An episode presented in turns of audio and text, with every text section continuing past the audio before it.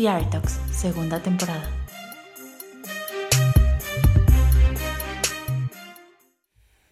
Buenos días, buenas tardes o buenas noches. Yo soy Angie Bisuet y esto es The Talks, el podcast del Foro Cultural Chapultepec. En este podcast nos hemos empeñado en que conozcan todo aquello que normalmente no ven sobre el teatro. Pero hoy les vamos a hablar de aquello que incluso los teatreros no vemos en los teatros, de aquellos fenómenos inexplicables, paranormales y locos que hemos vivido en carne propia. También tendremos algunas anécdotas de algunos otros compañeros y nos contarán algunas otras historias de gente que ha vivido cosas paranormales en otros teatros alrededor del país. Así que no se pierdan nuestro especial del terror. Hola, muy buenas tardes, buenas noches, buenos días a todos los podcasters de Theater Talks. Espero que estén muy bien. El día de hoy tenemos un podcast súper especial porque este es nuestro especial del terror. Como ven, pues bueno, estamos, están del terror, que incluso estamos en otras localidades todos nosotros grabando esto. Pero bueno, hay que hacer lo que hay que hacer, ni modo. Y hoy quiero presentarles a estos invitados que tenemos muy especiales. Eh, el primero es Hugo Cabrera. Hola Hugo, ¿cómo estás? ¿Qué tal? ¿Cómo están? Muy buenos días a todos. Oye, cuéntanos un poco a qué te dedicas dentro del teatro. Pues buenos días, mire, mi, nombre es, Hugo Cabrera. Eh, tengo, eh, voy a cumplir 20 años dedicándome a lo que es la dirección técnica y producción técnica en teatro. Empecé eh, hace mi primer montaje, por decir así, profesional, yo empecé en Ocesa División Teatro cuando estaban eh, con eh, la compañía que este, estaba al frente del señor Morris Gilbert, en que estaban allí donde eran los televiteatros, en la colonia Roma, en la avenida Cuauhtémoc y Chapultepec. llegué a los un mes antes de que se terminara la temporada de Chicago el musical y después me tocó recibir el primer montaje de Los Miserables. Y de, este, y de ahí, pues bueno, he andado, he andado en diferentes áreas del teatro, tanto comercial como cultural.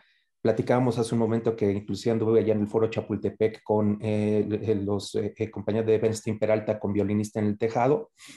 Y actualmente ahorita estoy como director técnico en el teatro de The American School Foundation desde hace ocho años ya de planta. Y pues bueno, a eso me dedico a andar un poquito haciendo dirección técnica, producción técnica. Eh, lo mismo hago telares, microfoneo, eh, he hecho licitación para, para nuevos foros, remodelaciones. Eh, y ahorita, pues bueno, estoy un poquito también en el área docente de, la, de escenotecnia para los, con los alumnos del, del colegio, del, del Teatro del Colegio Americano. Súper, muchísimas gracias por estar aquí. Estamos muy felices de poder tenerte. Y voy a presentar a nuestro siguiente invitado, que es Alfredo Hernández. Hola Alfredo, ¿cómo estás? ¿Qué tal chicos? Buenos días. Buenos días. ¿Cómo estás? Oye, cuéntanos un poco qué haces dentro del mundo del teatro. Bueno, este, yo soy tramoya y utilero. Eh, llevo 10 años haciendo teatro inicié en el Centro Nacional de las Artes, haciendo mi, mi servicio social, ahí hice mi servicio social, mis prácticas profesionales, me ofrecen trabajo, me quedo ahí durante tres años, después me voy, eh, haciendo nada casi siete años, y regresé nuevamente al teatro hace como ocho o siete años más o menos. Entonces, pues ahí he andado en diferentes producciones, eh, pero mi trabajo fijo es en el Centro Nacional de las Artes. Y bueno, este, hago tramoya y utilería. Perfecto, muchísimas gracias por estar hoy con nosotros. Bueno, voy a presentarles ahora a los de casa. Por ahí tenemos a Víctor Arreguín. Él está, es parte del, del, Foro Cultural Chapultepec. Y cuéntales un poco a la gente qué es lo que haces dentro de, del foro Arre. Hola, ¿qué tal? Yo soy Víctor Arreguín y bueno, mi principal función aquí en el teatro es como operador de audio. Soy operador de audio aquí este, en el teatro. Eh, obviamente nosotros también tenemos esta parte de ser eh, multidisciplinarios, ¿no? Eh, de también ser en cierto modo o en cierta medida, si el montaje lo requiere, también ser una parte de iluminación, una parte de tramoya, ser multitask en este espacio es fundamental porque somos un crew pequeño, pero eh, pues eso también nos sirve para retroalimentarnos muchísimo y saber también acerca de los otros espacios, ¿no? También acerca de las otras áreas dentro del teatro. a, modo independiente, pues yo estudié música, soy músico y soy actor. Eh, pues tengo ya también muchos años trabajando en esto. Eh, empecé muy niño, eh, desde aprender a tocar y empezar a trabajar en escenarios, empecé más o menos entre los 13, 14 años en esto. pues ya también, afortunadamente, he tenido, pues ahora sí que la fortuna de, de recorrer varios escenarios, tanto como músico y actor, que también como operador de audio y técnico en escenario, ¿no? creo que esa es una de las partes fundamentales, creo, para trabajar en un espacio como este, que sepas trabajar en diferentes escenarios, trabajar en diferentes disciplinas y entender cómo se mueve tanto dentro como fuera del escenario para entender las necesidades básicas y fundamentales de el que está a tu lado, que es tu compañero. Muy bien, muchas gracias. Y por último, tenemos, pero no menos importante, a Adán, que también es parte del equipo del Foro Cultural Chapultepec.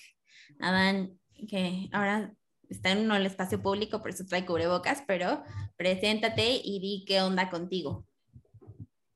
Mi nombre es Adán, este, yo estoy aquí en el Foro Cultural, de, yo me inicié aquí, llevo más o menos siete, nueve años, mi labor aquí es la tramoya y en apoyar audio e iluminación. Y pues mi historia realmente es corta posiblemente, pero este, no he salido yo de aquí del Foro Cultural Chapultepec. He permanecido desde que inicié hasta ahorita y pues es eso mi, labor. Pues no, no, no hay mucho que, que contarles de otros teatros porque realmente los desconozco. Ok, perfecto. Bueno, chicos, pues como lo dije al principio, este es el especial del terror. Este, entonces, bueno, pues les voy a empezar a hacer algunas preguntas sobre algunas experiencias paranormales, de a ver si ustedes creen o no creen en este tipo de cosas. Digo, todos estamos en, este mundo del teatro y yo creo que todos los lugares eh, tienen como que sus mitos, sus leyendas. Eh, no sé si a ustedes les pasó también, ¿no? Cuando estaban en la escuela y esto que siempre había alguien que decía, no, es que esto fue antes un hospital o fue este, una cárcel, o sea, como que siempre había esos mitos, ¿no? Digo, yo fui a una escuela católica, entonces siempre decían de las cosas de las monjas, ¿no? Que si ahí se había muerto una niña o una monja, o que si se aparecía alguna monja maldita en el auditorio, o sea, siempre siempre hay como que ese tipo de, historias y yo creo que em, los lugares que siempre tienen tanta gente o que son tan viejitos, siempre tienen como que guardan alguna energía especial, ¿no? Entonces, em, no sé, ¿ustedes eh, creen o no creen en este tipo de cosas? A ver, empecemos con Alfredo. Sí, yo sí creo en eso. Definitivamente en, el lugar, en los lugares en los que estamos, pues eh, la gente, incluso nosotros desarrollamos cierta energía, ¿no? Entonces el hecho de que desarrollemos energía eh, de este lado, eh, incluso si platicamos con un cuate o con un amigo, en fin, ¿no? si nos vamos del lado de, los artistas, bueno, pues el, un bailarín genera energía, un actor, todo eso, todas esas energías pues, se van, siento yo que se van quedando ahí, entonces este, eso implica que a lo mejor si no son cosas sobrenaturales, si la energía mueva cosas o, o pasen este, cosas así como medio extrañas. O sea, sí, sí creo en ello. ¿Tú qué piensas de esto, Hugo? Pues bueno, eh, coincido mucho con Alfredo en esta parte de, eh, de la energía. Soy creyente eh, y soy en algún sentido muy reservado con mis experiencias alrededor de todo esto, porque pues bueno, siempre quedan muy entre la línea de, inclusive te pueden tachar de ignorante o supersticioso y hay otras personas que lo creen a pies juntillas, a pies juntillas y entonces todo lo que sucede en su vida tiene una justificación paranormal o todo lo bueno se lo echan, le echan la culpa al diablo y todo lo bueno este, a, Dios o a, las creencias que tenga. Eh, en este caso, en lo personal, sí soy creyente. Eh, eh, en algunos momentos soy muy resolvado con mis experiencias. por comentarles algo, soy el tipo de persona que inclusive a nivel familiar eh, yo nací en la colonia Roma, eh, viví todo hasta los 31 años, viví en la colonia Roma. Eh, mi familia tiene historias, historias, historias y experiencias que vivimos en ambas casas donde vivimos allí en la calle de Tabasco. Y digamos que yo soy el tipo de persona que, disculpando la expresión, el día que se siente abajo de un árbol, lo zurra un pajarito. Entonces, pues bueno, podría contarles bastantes historias y todo eso de lo que me ha sucedido, no solamente en los teatros, pero yo sí creo. Aparte, eh, en principio, pues bueno, nuestro contexto cultural, los mexicanos, nuestra cultura está llena de todo este folclore, empezando por el Día de Muertos, que tenemos esta creencia de que nuestros, nuestros difuntos regresan y todo eso, y lo creemos, la mayoría los creemos, yo lo creo, yo lo, lo creo con mucha, con mucha fe.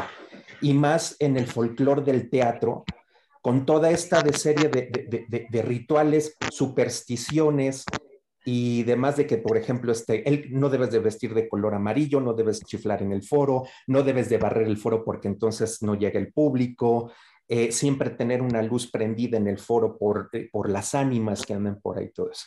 Entonces, más allá de esas experiencias, este, sí soy una persona creyente, siempre busco la parte de explicar siempre hay una explicación para las cosas, pero hay un punto en donde definitivamente ya la parte racional, la parte completamente objetiva, pierde todo esto. Los teatros es un lugar donde se vive, hay un fenómeno físico comprobado que se llama fenómeno de impregnación, que es a partir del despliegue de la energía de las personas y que se va quedando en el entorno eh, eléctrico de un lugar. Los teatros, los teatros es un lugar maravilloso desde el escenario, la experiencia con el público, este, es un se desborda muchísima energía. Nosotros que vivimos en el teatro nos ha tocado buenas, malas experiencias, experiencias también muy tristes, todo lo que se vive en backstage eh, eh, nos ha tocado enfermedad, malos momentos, cuando una temporada no está jalando con nuestro, inclusive nuestro, el trabajo de todos está en riesgo porque la taquilla no está dando, eh, o los momentos de develación de placa donde es maravilloso y donde toda la energía está full. Entonces, pues bueno, los teatros en especial son, yo creo que son un lugar muy, muy, este, que se presta mucho para estas cosas, ¿no? Creo yo. Después de todo este monólogo, si me preguntan a mí, sí creo, sí, sí soy creyente. Súper. Sí, no, porque aparte digo, ahora sí que como dices, ¿no? Finalmente en un espacio en donde, en donde hay tanta gente, en donde pasan tantas cosas, en donde hay tantos sentimientos, ¿no? O sea, en donde se llora, se ríe, hay felicidad, hay, hay, de todo, este, pues un poco sí, ¿no? Digo, hay mucha gente que, que, de pronto igual y no puede creer, pero una realidad es que dentro de nosotros hay energía y esa energía pues finalmente es lo que nos mantiene vivos, ¿no? Y lo que nos hace que hablemos, que vivamos, que caminemos, etcétera. Y finalmente, pues bueno, eso también se queda un poco en el espectro, ¿no? O sea, en el espacio. Entonces, pues digo, también es, yo creo que también es un poco obvio que digamos después de tanto furor, o sea, este, llegue un momento en el que esa energía ahí se, se, quede, ¿no? O sea, de pronto no se recicla. Claro, exactamente. Y es como les decía, si nos vamos, yo soy muy de la onda de, sí creo en estos fenómenos, obviamente en lo personal, no explico todo a través de la parte completamente subjetiva y folclórica, y más sobre todo nosotros los mexicanos que tenemos una cultura muy arraigada de, de muchas tradiciones eh, de, e historias que existen en, en, en, en México. Pero pues bueno, si nos vamos más a la parte física, pues bueno, como les comentaba, los fenómenos de impregnación que inclusive en, en iglesias, en teatros, en cines, en centros de adoración o de concentración de alta energía de personas que inclusive ya están en ruinas, en muchas ocasiones se siguen registrando el fenómeno de voces, aplausos eh, eh, eh, y ciertos fenómenos que se quedan circulando en el espectro electrónico del, del, lugar, ¿no? Entonces, pues bueno, tiene esa parte. Y hay otra parte en donde sí definitivamente entramos en esta, en, esta parte del folclore teatrero y de la parte que definitivamente no tiene una explicación lógica a las situaciones. Y más, en mi caso, cuando lo he vivido con más de dos o tres personas a mi lado, ¿no? Que, que, no solamente soy yo el que lo veo, sino que lo hemos visto hasta seis personas en un solo lugar. Entonces, pues bueno. Claro. Eh, a ver, Arre, ¿tú crees, no crees? Pues bueno, realmente, eh, pues es una, una cuestión muy muy loca porque mucha gente te podría decir, no creo, no, no pasa nada, esto, lo otro, pero al final del día eh, muchas personas también, como dice mi compañero eh, Hugo, lo, lo, experimentan, lo ven de primera mano y aún así siguen sin creerlo, ¿no? Bueno, obviamente también hay muchas otras cosas que físicamente, científicamente se pueden probar, puedes hacer un análisis de todo esto, desde eh, mucha gente dice, obviamente existen las cacofonías, sí, sí existen, pero también puedes probarlo con fenómenos físicos por generación de ruido en diferentes situaciones, en diferentes cosas. También los ruidos que hay en un espacio como el Teatro Gorita, donde estoy, eh, el más mínimo ruido te hace voltear o hacer, ¿no? Desde el hecho de que estamos al lado de una, de una avenida algo transitada y que puede pasar un camión grande y mover algo aquí, y tú decir que algo, algo inexplicablemente se movió, ¿no? Entonces también hay muchas otras explicaciones. Creo que en lo particular yo sí creo, porque sí me han, sí me han ocurrido algunas este, situaciones, tanto aquí en este espacio como en otros espacios me han ocurrido algunas cosas.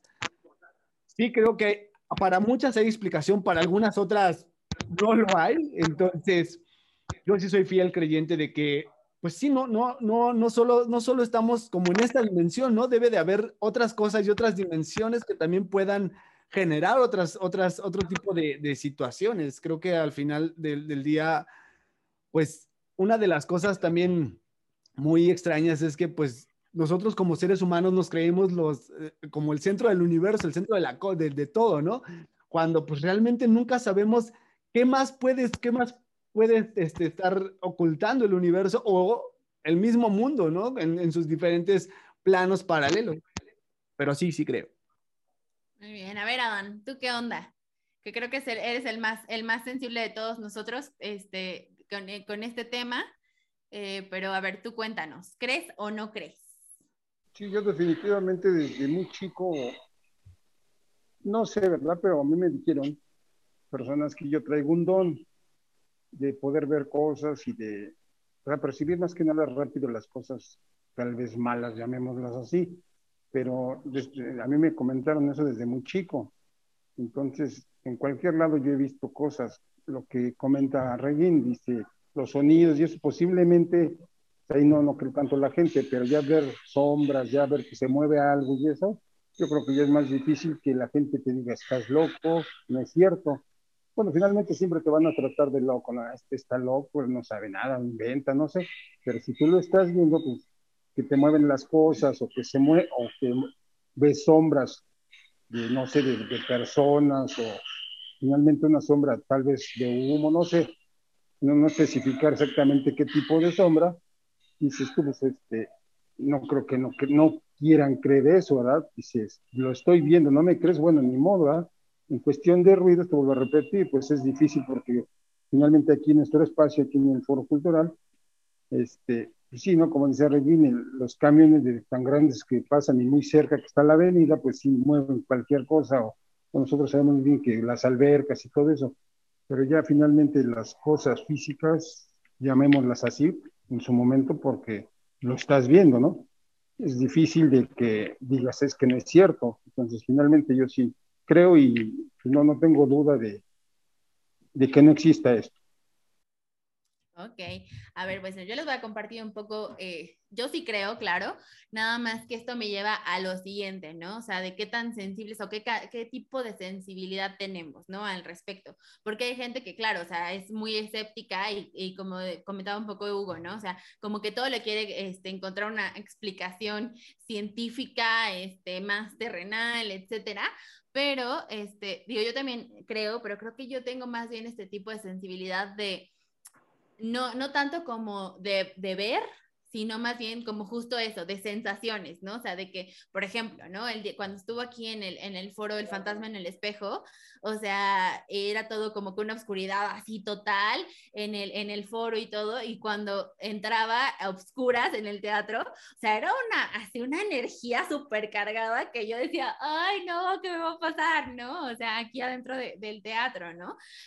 Y era muy diferente de cuando tuvimos, por ejemplo, la Dalia Negra, que se, trataba de esta chica que la mataron y no sé qué. La energía era o sea, era igual como pesada, pero era diferente a cuando fue el, fantasma, ¿no? Y yo creo que eso también era como que un poco, o sea, más allá de, decir la historia, este, sino también como que la construcción, digamos, del ambiente, ¿no? Dentro, dentro del teatro, porque de alguna forma, bueno, este, en el fantasma, o sea, se escuchaban voces, ¿no? Entre las butacas, este, digo, como tal en la obra, digamos, este, y aparecían los fantasmas, ¿no? O sea, como que todo eso y eso hacía como que se sintiera todo como mucho más pesado. Que en la Dalia, bueno, era como tal nada más la historia que nos contaban de esta chica, la que mataron y etcétera, pero de cualquier forma justo ese estuvo como por estas fechas y sí, yo creo que entre la carga, digamos, como que de energía de estas fechas y la historia, o sea, el ambiente era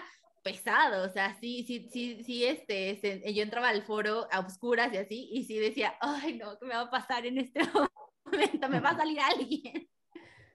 Este, si yo puedo añadir algo, bueno, tiene que ver mucho también con, con, con, con la predisposición de repente con las obras y todo eso.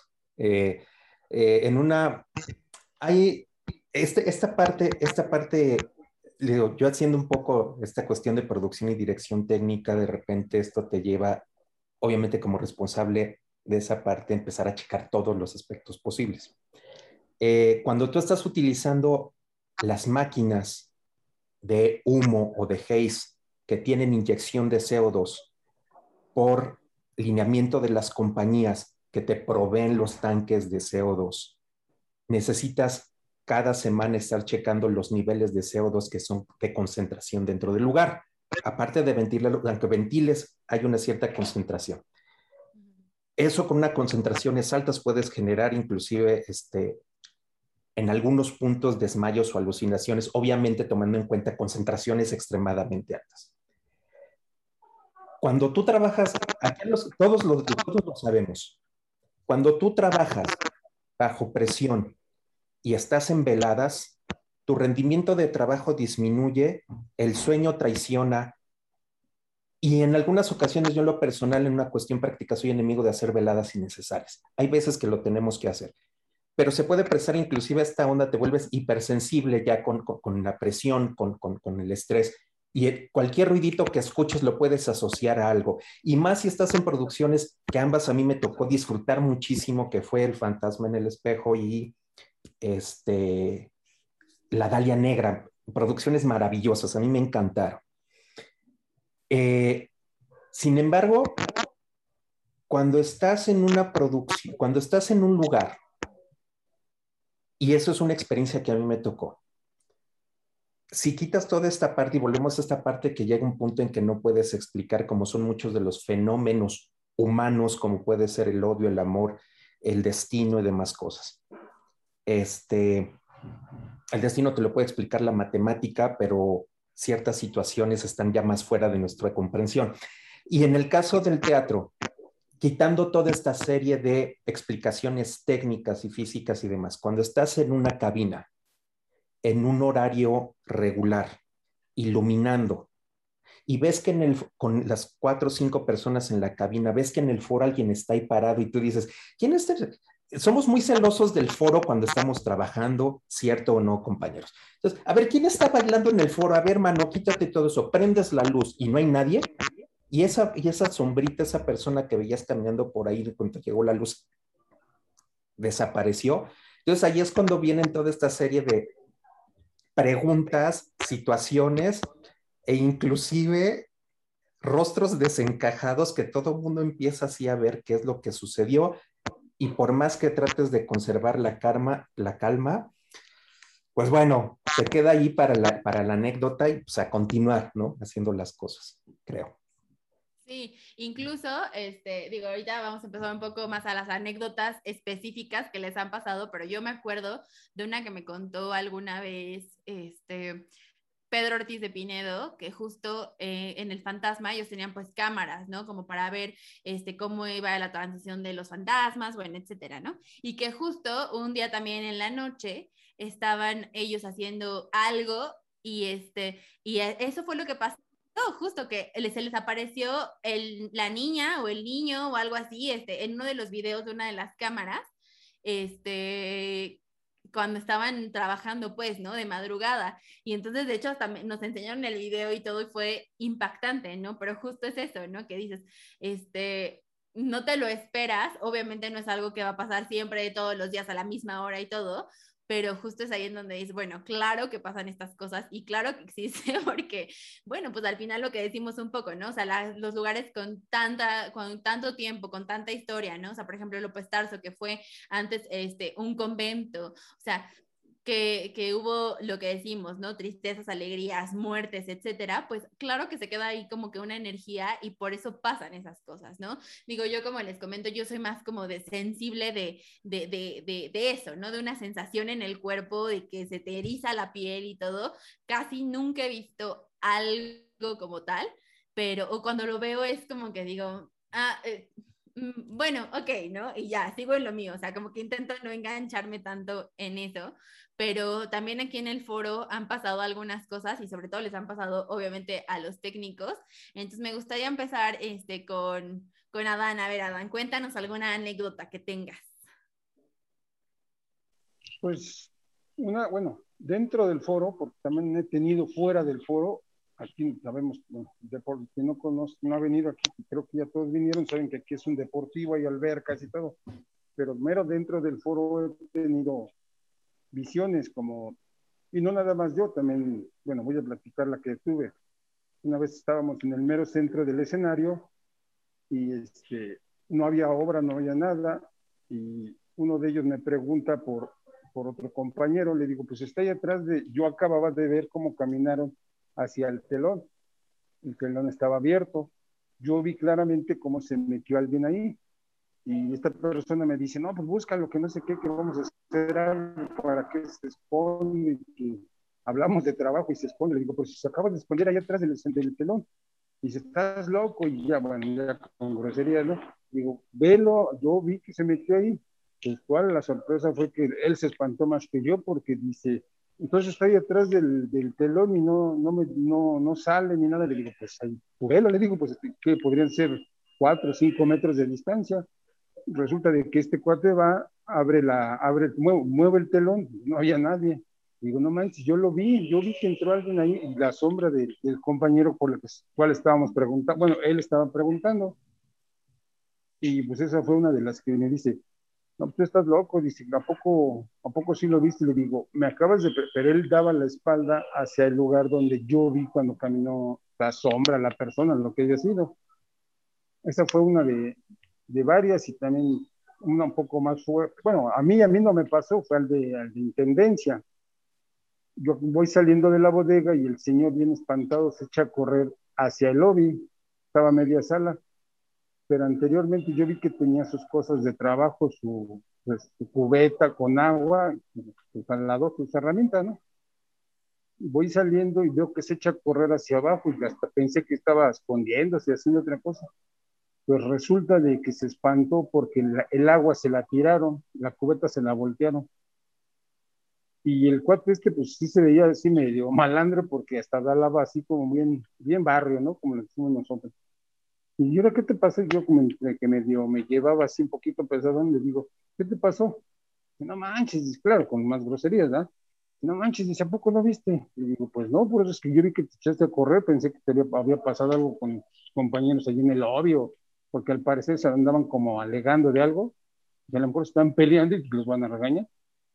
No, pues resulta de que sí le dio miedo a este cuate de que le tiraron su cubeta con agua y su escoba estaba recargada y también se la dieron. Principalmente la cubeta con agua, ¿no? Dices tú, la escoba, pues a lo mejor se resbaló o algo, pero una cubeta con agua en una super, en el piso, pues no, no hay como, está de lado, no sé.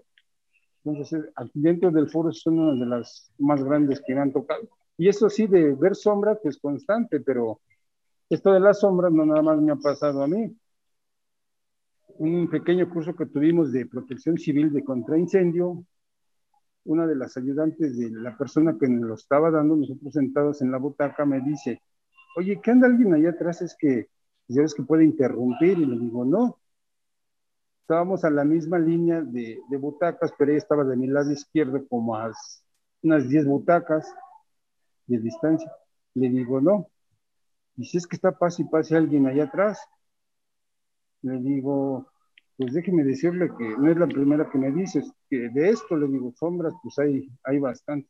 Si sigues que sí se ve clarito cómo pasan allá atrás, y digo, no, pues sí es eso. Y se, meten ahí por donde está, precisamente donde el compañero este en su momento se escondió. Le digo, yo ya había visto eso, le digo, pero no, no percibía quién era. Y compañeros, nadie, nadie, los, los, el equipo técnico somos los que estamos aquí, éramos todavía cinco. digo, pues no, no puede haber nadie, porque la encargada en su momento no eras tú, Angie era esta Esther. Y yo le digo, ella no está ni aquí porque ella está en la oficina. Dice, no, pues es que sí se ve así como que pasan. La muchacha no se espantó ni nada, dice, pero sí como que le inquietaba que pasaba y ella la vio constantemente. Digo, no, pues yo, yo lo he visto, pero una vez nada más le digo, y así clarito lo vi, llamémoslo más cerca que usted, porque usted está todavía más retirada. Y pues esas son de las que un poco más, más graves dentro del foro. Bueno, no graves, ¿no? Sino como que más Impactantes. Sí, más impactantes para, porque de ruidos y eso, eso lo, escucho seguido y, ah, no, también me acaba de pasar una. Espera, espera, espera, espera, ahorita sigues, ahorita sigues con otras anécdotas, espera. Ah, Vamos a pasar, que nos cuente Alfredo, a ver, Alfredo, ¿qué te ha pasado y en qué teatro? Pues bueno, no muchísimas cosas, pero sí es como, como, como dice Adán, cosas así que, que de repente no tienen explicación. Yo les voy a contar una que es este, ¿Cuándo? ¿El temblor de hace tres años? ¿En el 2017? Sí. Sí, fue ese, ¿verdad? 2017, este, en el Teatro Salvador Nuevo, pues obviamente nos dijeron que no podíamos ir al teatro y, y después tuvimos que ir a checar cómo, cómo había quedado del, del, temblor. Haz de cuenta que fueron como 15 días después del temblor, como 15 días después. Y llegamos a checar el teatro, ¿no? Que, que la ropa estuviera bien, que no se hubieran caído las luminarias, en fin, muchas cosas y un grupo de, nos, nos, acompañaba un arquitecto y un ingeniero del, que habían contratado para checar toda la instalación. Y de ahí este, los compañeros subimos a, a, la parrilla y una cosa bien curiosa, hagan de cuenta, para entrar a la parrilla te metes, o sea, te tienes que agachar, es un huequito, y te paras, ¿no? Y cabes perfectamente parado. Y nosotros no nos habíamos dado cuenta hasta que un compañero nos dice, ¿ya vieron las huellas? Y yo, pues, ¿cuáles huellas? Pero las huellas estaban, date cuenta, de la pared, como si se hubieran metido y hubieran caminado sobre la pared así. Así, o sea, sobre la pared y hacia el techo. Y nosotros así de, o sea, pero ¿cómo fue? O sea, pudieron, pudo haber sido que alguien se haya metido, ¿por qué no? A ver, no sé, por curiosidad. Pero después dijimos, ¿cómo, cómo es que las huellas están sobre la pared? O sea, como si como la pantera rosa, no sé si me explico, ¿no? Sí, sí, sí. Que caminaban así y eso fue así de, ¿qué onda, no? ¿Qué, qué pasó con eso? Este, obviamente, pues con lo, con lo del temblor, pues ya no le dimos mucho, mucho, mucha importancia y al tiempo seguimos, nos seguimos preguntando qué es lo que pasó ahí, porque es imposible que alguien camine de esa manera en, en el teatro, ¿no? Entonces, en el teatro, entonces, este, pues sí es bien curioso eso. Eso y bueno, tantas cosas más sobre, sobre eh, por ejemplo, en, lo oscuro recuerdo también rapidísimo, estaba en una función, ya ves que todos, pasamos por atrás, y en el Teatro Salvador Novo igual hay dos escaleras hacia, hacia el sótano. Entonces, cuando yo estoy atravesando el foro, aunque esté oscuro, yo creo que nosotros sí sabemos cuando alguien está enfrente de ti, aunque esté muy oscuro. Entonces, yo recuerdo que iba yo entrando y alguien me hacía así, ¿no? O sea, hace como, como atajándome el, paso y yo creí que era uno de mis compañeros. Le tiro el manotazo y le digo, quítate, ¿no? O sea, quítate, o sea, deja de estarme molestando. Pero no lo alcanzo a agarrar y dije, ahora. Entonces se vuelven a hacer, pero ahora del otro lado. Y dije, ¿qué pasó? ¿No? Y entonces me di cuenta que no había nadie, pero que alguien me estaba interrumpiendo el paso. Obviamente ya no bajé, así como me metí, me volví a salir y ya no entré ese día al foro. pero bueno, son cosas que, que, me han pasado ahí. Y muchas más, pero esas son de las más curiosas, de las más curiosas que me han pasado. Oye, y entonces, o sea, realmente ese día, o sea, sí te dio miedo y dijiste, bye, o sea, yo aquí. Ah, no, sí. El, el día, el día de, de, las huellas, como iba con mis compañeros, dije, nada más dije, qué chistoso, ¿no? No hay bronca. Pero el día que me metí al foro y que no alcancé, ya no, ya no bajé, ya, ya agarré y me salí y me esperé hasta que se acabara la función. Sí, no, no, no, yo no. Y hay cosas, te digo, que así, por ejemplo, este, de repente sí le pedí a algún compañero, ¿sabes qué? Vamos a pasar por ahí, pues vente conmigo, ¿no? O sea, la neta es que yo sí, a mí sí me da miedo. Sí, sí soy así como, eso y los temblores me provocan mucho, este, Estrés. mucho miedo. Uh -huh, uh -huh. O sea, es como, ¿no? Y eso de, de, que me espanten o algo así, la verdad es que sí me provoca, este, malestar, no sé, como, como nervios, como no sé. Sí, porque aparte justo es lo que, lo que un poco, creo que te pasa un poco como a mí, que te da como esa sensación, así como que de, de miedo a veces igual hasta te puede como paralizar o no sé, o sea, sientes así como una electricidad como muy rara, ¿no? En el, en el uh -huh. cuerpo que dices, sálvense todos. Sí, sobre, sobre todo eso, te digo, o sea, que, que, que las veces que, que, a mí me ha pasado, este, yo sí, a mí sí me da miedo y ahí, como, como bien dices tú, si me tengo que quedar ahí, ahí me quedo. ¿No? Si hay que operar algo, ahí me quedo, pero ya no me muevo. Ya ahí me quedo, ¿no? Hay veces que, que ves compañeros que van de un lado a otro, no, o sea, si me pasa algo, yo ya me quedé. Y esa vez que entré al foro, iba yo al sótano y ya no fui, me regresé. Y todavía les comenté a mis compañeros y, y ya por ahí me dicen, no, es el tal, tal espíritu que anda por ahí que lo hemos visto, pero yo de repente digo, no, no, a mí, a mí sí me da miedo. Entonces ya trato... No, pero aparte justo eso, ¿no? Que, que, justo, bueno, hay muchas personas que ya como que lo normalizaron y es como de, ah, sí, no, pues la niña, el señor, este, no sé, el, el, fantasma, cualquier cosa que... Sí, sí, sí. Pero no te preocupes, no pasa nada. Y tú así como de, ¿cómo no pasa nada? Ajá, es que tan, tan lo normalizan, por ejemplo, en el frufru, eh, los compañeros ponen dulces porque se aseguran que hay una niña en el teatro y entonces para que la niña se sienta a gusto le ponen dulces. Entonces ya está hasta como familiarizado con ellos. Y eso está bien raro también, ya te, o sea, te acostumbras a, a ese tipo de cosas. Y perdón que me meta, pero el frufru ya son palabras mayores en, esta, en este folclore del... Sí, ay, el frufru sí son palabras mayores, ¿eh? Sí, pero a mí lo que me impresionó mucho es que le ponen dulces una pregunta, este, eso que hablan del frufru, como cuánto, a partir, no sé si sepan, a partir de qué tiempo, llamémoslo, no sé, hace dos, tres años para acá, cuánto, tiene ese, ese, esa vibra o como le quieran llamar, porque un comentario nada más, yo trabajé ahí en el frufru, no, de, no en el teatro de Tramoya, yo le entiendo un poco a la electricidad, entonces, en su momento que cambiamos la instalación eléctrica, lo que me dicen varios compañeros, bueno, ahorita ya del de teatro, obviamente, nunca, nunca, y apagadas las luces, ¿eh?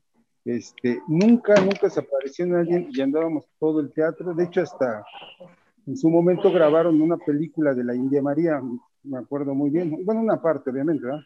La esa de ni Chana ni Juana. Entonces, lo que hacíamos era subirnos a medio, a medio foro y estar viendo las grabaciones, pero claro, terminaban, se iban, pero antes de que empezaran a trabajar con esa película, nunca pasó nada. Entonces, lo que dicen que está muy pesada la, la vibra, y les vuelvo a repetir, bueno, a mí me dicen que yo puedo cargar, o sea, atraigo rápido esas, esas energías, ¿no? Me dicen. Yo nunca bueno, salí lo que, mal de ahí, sino... No, según, bueno, yo te platico, Adán, eh, bajo esta experiencia, es que yo tampoco vi nada. O sea, yo en el tiempo que estuve ahí no, no, ni vi ni, ni sentí mala vibra, al contrario, como que todo estaba muy chido con los compañeros. Pero este, lo que te platican fue lo que vi. O sea, yo, Ah, me ya. llamó la atención el platito de dulces y, y, pues hasta querías agarrar, ¿no? ¿No? Ya te dijeron, no, es que es de la niña. ¿Cuál niña?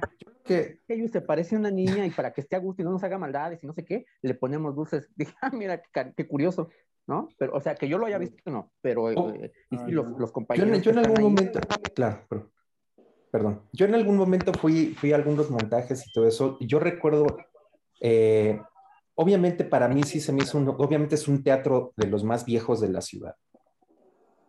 Eh, la- cuando eh, yo, yo de las historias que llegué a escuchar y demás, y el famoso platito de dulces que yo también llegué a ver y todo eso, según esto, de lo que comentan los que conocen desde hace más tiempo el teatro, es a partir de la administración de Irma Serrano, que fue cuando llevó la estatua esta de este sátiro ahí en la entrada. grandote. Exactamente, y que existe toda una historia urbana alrededor de ese sátiro y de, de según las, los- las costumbres ocultistas de Irma Serrano y lo que sucedía en ese teatro. Ese, ese es alrededor de todo lo que funciona. Yo también fui a algunos montajes a hacer algunas cosas por allá al teatro. Eh, tiene una vibra de un lugar muy viejo, obviamente pues, es un teatro de mucha tradición, de los más viejos de la ciudad este, no me tocó ver algo específico al suceder, que algo sucedi- sucediera, pero las historias alrededor, todas las historias, todas las este, leyendas urbanas alrededor de, sobre todo de esa época, de Irma Serrano y ese, y ese, este, creo que es un sátiro, es un sátiro, no es, sí. es un demonio. Es, es, es un sátiro, es, un, es una estatua de un sátiro de, este, este personaje que en realidad es un personaje, este, dioses del bosque, creo. Y pues está ahí, ¿no? Pues, Baco. Entonces, bueno, eso es lo que, lo que yo conozco más alrededor, más como historias urbanas alrededor de la historia del frufru. Ah, ah, hay otra cosa, bueno, eh, eh, como bien dice Angie, también he estado ahí en el Chapultepec, me ha tocado estar en el, ¿qué se dice? ¿Sótano? ¿En la parte de abajo? No, en, en el sótano. Y este, me tocaba estar ahí casi 30 o 40 minutos, casi la, casi la mayor parte de la función, pero a mí me tocaba bajar solo, por ejemplo, ¿no? Y esperar a que la persona que me iba a ayudar bajara después por el movimiento que tenía arriba. Y el, el, el espacio que estaba ahí, que eran como 20 minutos solo, era estar así. Y volteaba y volteaba, y te juro, o sea, esa parte, el, porque el teatro está bonito, o sea, aparte está, chulo, está, está bonito, está chulo, ¿no? Pero esa parte de abajo, no sé si, no sé si, si sentías que me iba, me iba a salir alguien de frente o me iba a salir alguien detrás, pero sí está, es una energía, abajo tiene una energía extraña. O sea, no, nunca vi nada, pero sí te da la sensación de que, ¿no? Y ya otra vez me ponía y otra vez así para, para atrás, justo ahí en el, en el Chapultepec. Sí, pero tampoco dices que nunca viste nada, ¿no? No, no, no, pero es una energía extraña. O sea, sí, Sí. Como, como que sintieras que alguien te está viendo ahí abajo.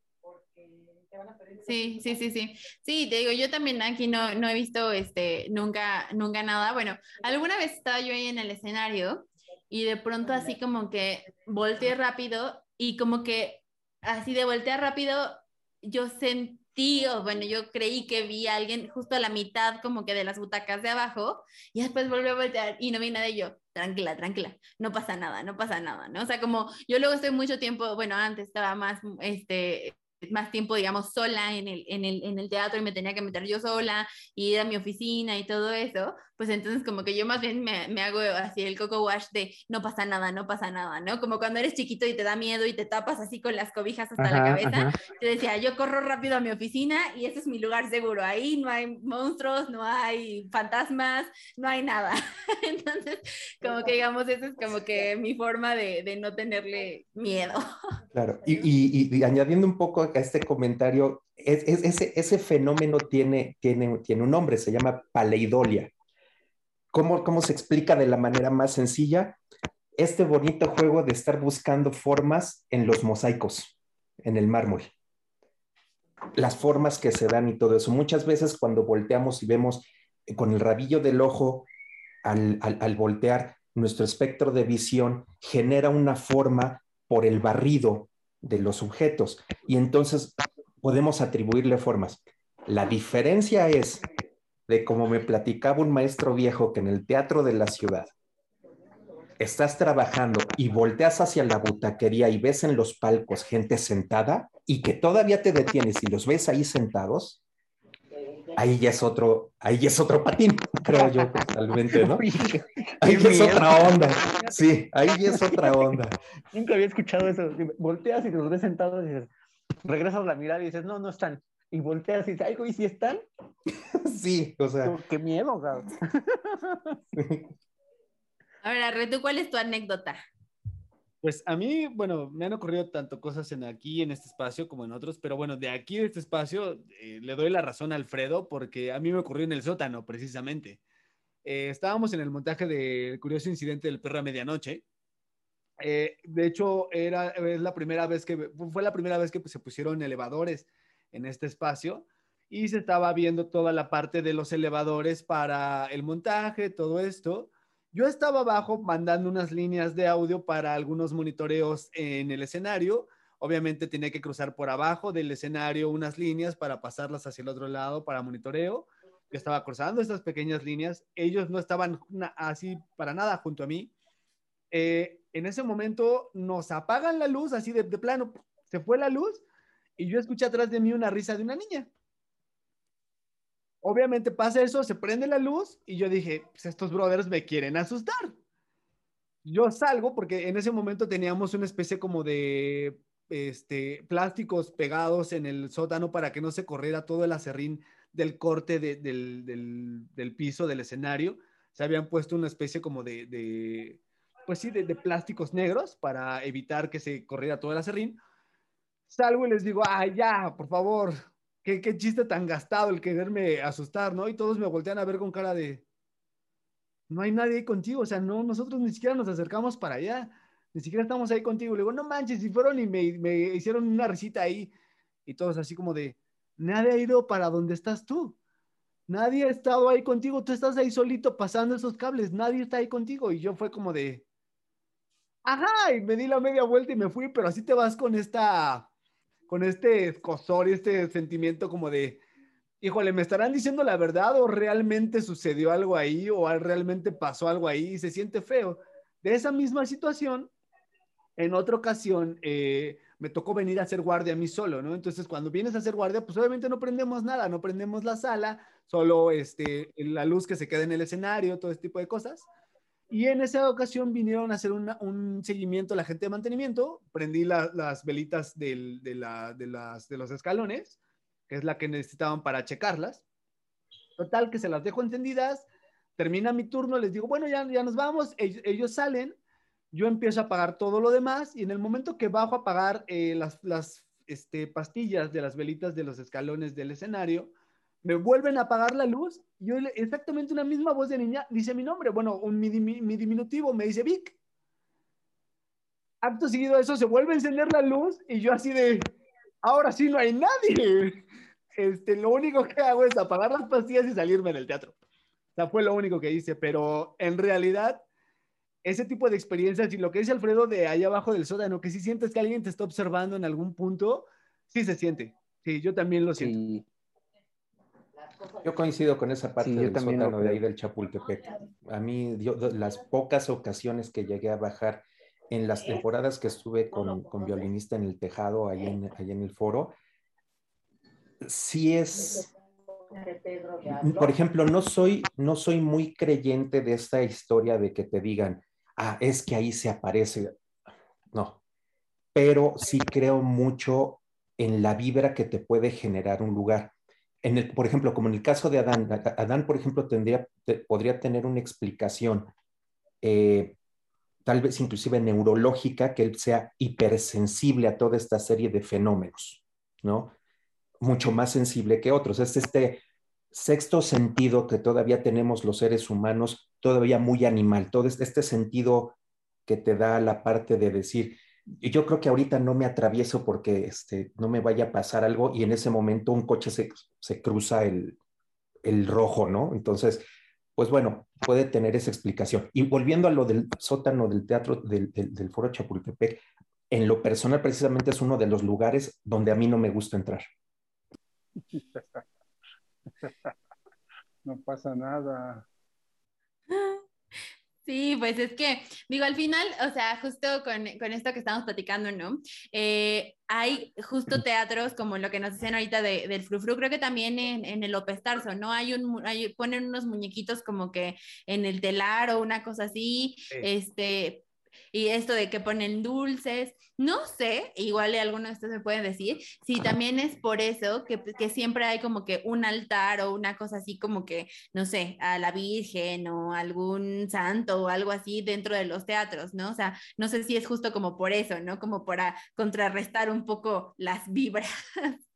Mira, según, según lo que yo sé dentro de la tradición teatral desde época shakespeariana, el tener una luz en el foro es una tradición, inclusive viene desde la escuela teatral italiana, que fue la que le dio la forma a todos los sistemas de mecánica teatral y demás, según lo que yo tengo entendido. Como muchos de los marinos de la época, muchos de los, este, todos estos mecanismos fueron creados por marinos que en su momento no tenían un empleo dentro de los barcos, generaron todos estos mecanismos, pero también llevaron toda esta serie de tradiciones al foro.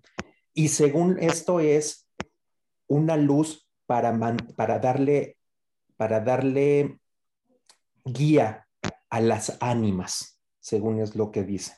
Yo lo que recuerdo es que, por ejemplo, yo, yo en lo personal, en el teatro, en el teatro donde yo trabajo ahí en, en, el teatro del Colegio Americano, yo siempre dejo la luz, los, los, los fantasmitas, ahí, tenemos los, la luz de lo que llamamos fantasmas, tenemos azules para operación y blancos para trabajo, más la luz de trabajo general que es mucho más potente. Yo siempre dejo los azules. Es, es una costumbre que yo tengo. Tradición o creencia, siempre que cierro el foro, dejo una sección sobre todo del área de tramoya, esa es la que dejo encendida. Y, a mí me tocó, por ejemplo, en el teatro, en el Julio Castillo, cuando estuve yendo a trabajar para allá con la Compañía Nacional de Teatro en su primera etapa, el altar de la Virgen jamás se apaga. Jamás, jamás. El altar de la Virgen que tienen ahí, inclusive hay dos encargados de ahí, de, todo eso, de que este, ahí en el foro, que gente de Tramoya, se van turnando, jamás se apaga el, el altar, siempre están al pendiente de que tenga ahí luz la Virgen. Sí, sí, yo, yo creo que igual, y, o sea, como que esa puede ser un poco, ¿no? La explicación de decir, bueno, aquí tenemos a la Virgen, un poco es, o sea, un, un este, una figura eh, de paz, una figura de, de, este, de protección, ¿no? Para los creyentes, por supuesto, y entonces como que ha de ser un poco como para contrarrestar ese tipo de cosas, ¿no? O sea, de, de todo esto que pasa, ¿no? De un poco... Eh, las vibras y las ánimas que se, que se presentan en algunos teatros, como lo que estamos hablando. Este, no sé, como que me hace sentido un poco por, por ahí, ¿no? Pero también eh, justo pasan estas cosas, ¿no? De que dejan a veces este, los dulces, los muñecos, o como decíamos, ¿no? Un poco de, del frufru, que, que incluso dicen que le hacen como que ciertos rituales al sátiro este que tienen ahí en el teatro. Claro, y, y, bueno, y esto, y esto, bueno, yo les, yo les platicaba, planteaba un poco mucho esta parte de nuestro folclore como mexicano dentro de todo esto.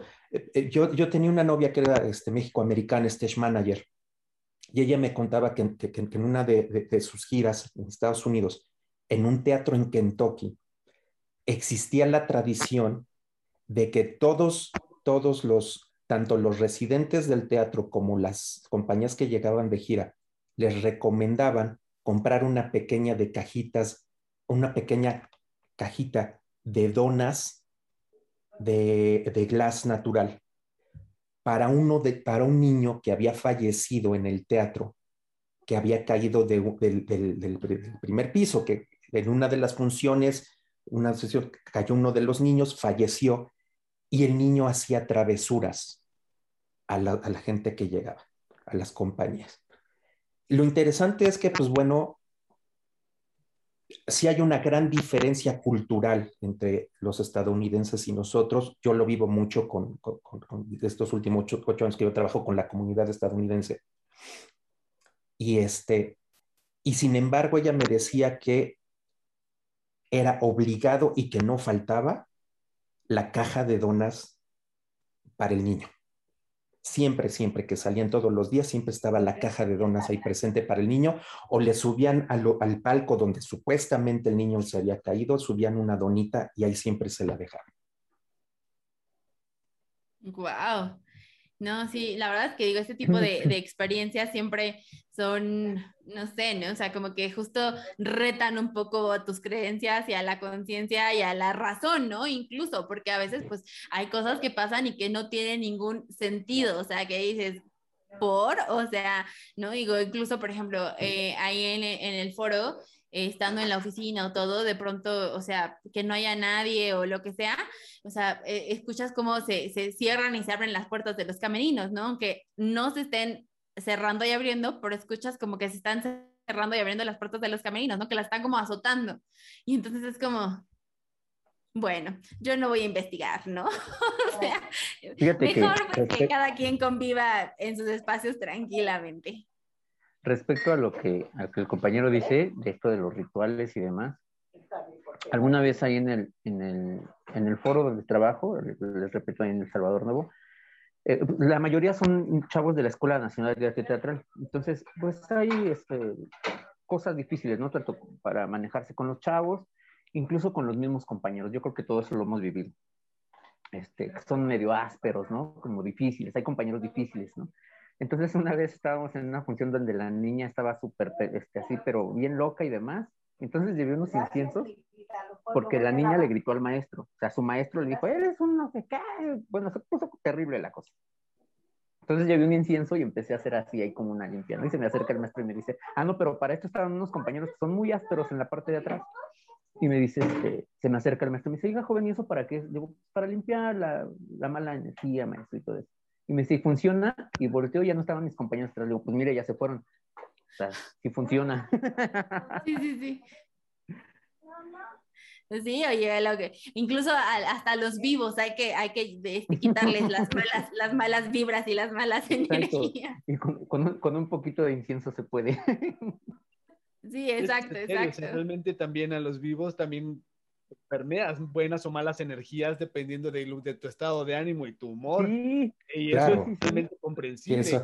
Y digo, si al final del día estás, estás este, poniendo, pues no, no en duda, pero sí entredicho las cuestiones físicas que puedas llegarte a enfrentar en un espacio pero también hay una, muchas cosas muy inexplicables. Digo, también como seres humanos tenemos muchos humores muy inexplicables que al final del día le pueden afectar no a ti, tal vez a un tercero, ¿no? Y que eso puede incluir eh, el que tú sientas una mala vibra, que tú sientas unas malas cosas, cuando igual y tú ni siquiera le estás proyectando, pero la otra persona como, como está permeada de ese tipo de energías también, las puede percibir. O sea, igual y tú no llegas enojado a tu trabajo, pero igual y te hicieron enojar en tu casa pero ya traes esa, esa vibra de enojo, esa vibra de, de, de, mala persona, no de mala persona, sino como de, de, un malestar, y la otra persona la puede percibir al final de, las, de las cosas, ¿no? Y eso es algo que no te hace una mala persona, pero que sí tienes una mala energía en ese momento.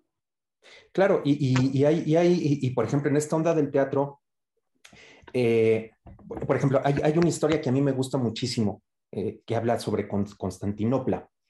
Eh, en Constantinopla, eh, cuando estaba en su esplendor la ciudad, muchos de los, digamos, souvenirs, como se les llama ahora, eran grandes medallones con un ojo. Existen en los museos, existen en, todos esos registros de esa época de esplendor de Constantinopla. Eh, todos los ciudadanos creían que era para atacar el mal de ojo. El mal de ojo no era otra cosa más que la envidia y como siendo un imperio de esplendor, lo que atraían era la envidia de los demás reinos, hasta que, pues bueno, ya sabemos que esa zona este, han arrasado las guerras, este, los otomanos hicieron trizas la ciudad, en fin, se perdió mucha cultura.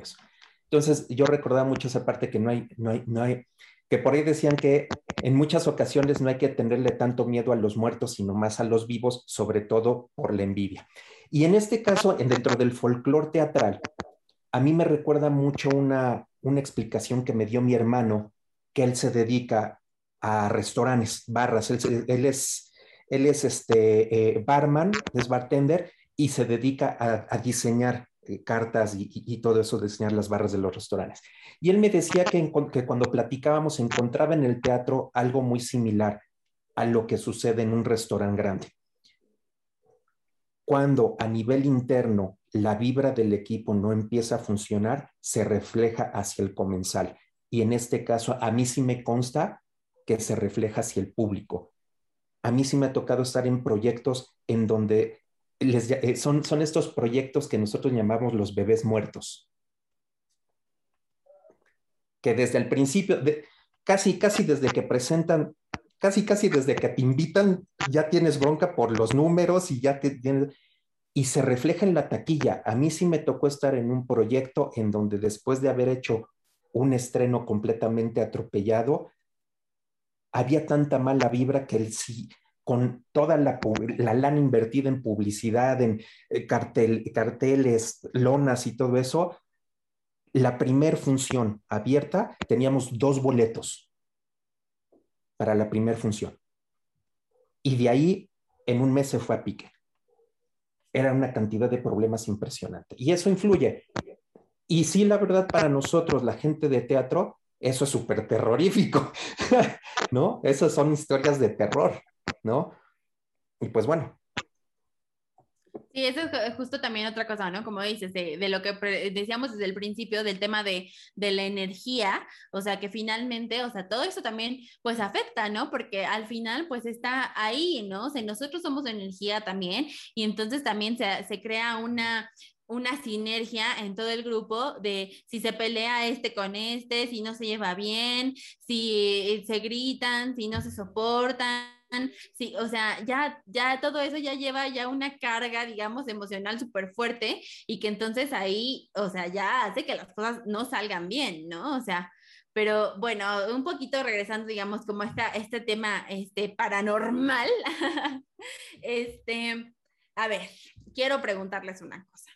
¿Alguno de ustedes se expondría a una experiencia paranormal, digamos, o sea, ¿alguno de ustedes realmente iría a buscarla como, no sé, de estas cosas que se, ya saben, se meten a un cementerio en la madrugada o irían a meterse, no sé, por ejemplo, a este teatro que dijimos, no sé, por ejemplo, como al Frufru o algún otro, así que tenga como este, estas historias así, este, muy fuertes, digamos, este, dentro de los teatros, así que, que o sea, ¿ustedes expondrían realmente a eso? A ver, Hugo, cuéntanos. Mira, este, en, en, alguna ocasión la coordinadora de cultura del teatro donde estoy ahora, que es la, que, la directora general del teatro, se me ocurrió, se me ocurrió en alguna, en alguna ocasión eh, platicar lo de la experiencia psicofónica, lo que, decía, lo, que decíamos hace rato, la experiencia psicofónica, que es posible, es un fenómeno físico que es posible a través de todos los instrumentos que tenemos de audio y demás, y que en mi experiencia, en mis capacitaciones de audio, eh, tres instructores diferentes me han dicho que hay una cierta frecuencia de los hacia las, hacia las bajas frecuencias que de preferencia no hay que entrar, no hay que ecualizar, no hay que generar un rastreo en esa frecuencia. Eh, leyendo un poco a una investigadora española que se llama Clara Taoses, eh, que tiene un manualito muy padre que se llama Investigación de Fenómenos Paranormales por medio de la investigación. Este, es, un, es un manual de investigación general enfocado a esta parte. plantean el, el fenómeno de las psicofonías y de cómo se puede hacer, que en realidad es buscar una frecuencia grabarla durante los primeros cinco minutos y si durante los primeros cinco minutos no registras absolutamente nada, es que ahí, pues bueno, no existe nada. Y pues bueno, a mí se me ocurrió platicarlo con la coordinadora y todo eso, estábamos tomando un café y dije, pues bueno, a, mí se me ocurre volver ahorita con, con el equipo, bajar dos micrófonos ambientales, ponerlos y empezar a hacer un rastreo de frecuencias y estar grabando directamente en la consola. En realidad tenemos una consola, nosotros una consola pequeñita, una LS932 dije, pues bueno, grabar directamente en la USB a la consola, hacer un rastreo general en las frecuencias y ponerme a grabar, porque sí, a mí sí me gustaría saber si se registra algo. Este, este casi me corren. Este, me dijeron que estaba, o sea, obviamente casi no me corren, pero, pero, pero sí, sí, sí parece que se les pusieron los cabellos de punta y me dijeron, estás loco. No por, no por andar jugando con el equipo, sino el miedo a que realmente se pudiera registrar algo. exactamente.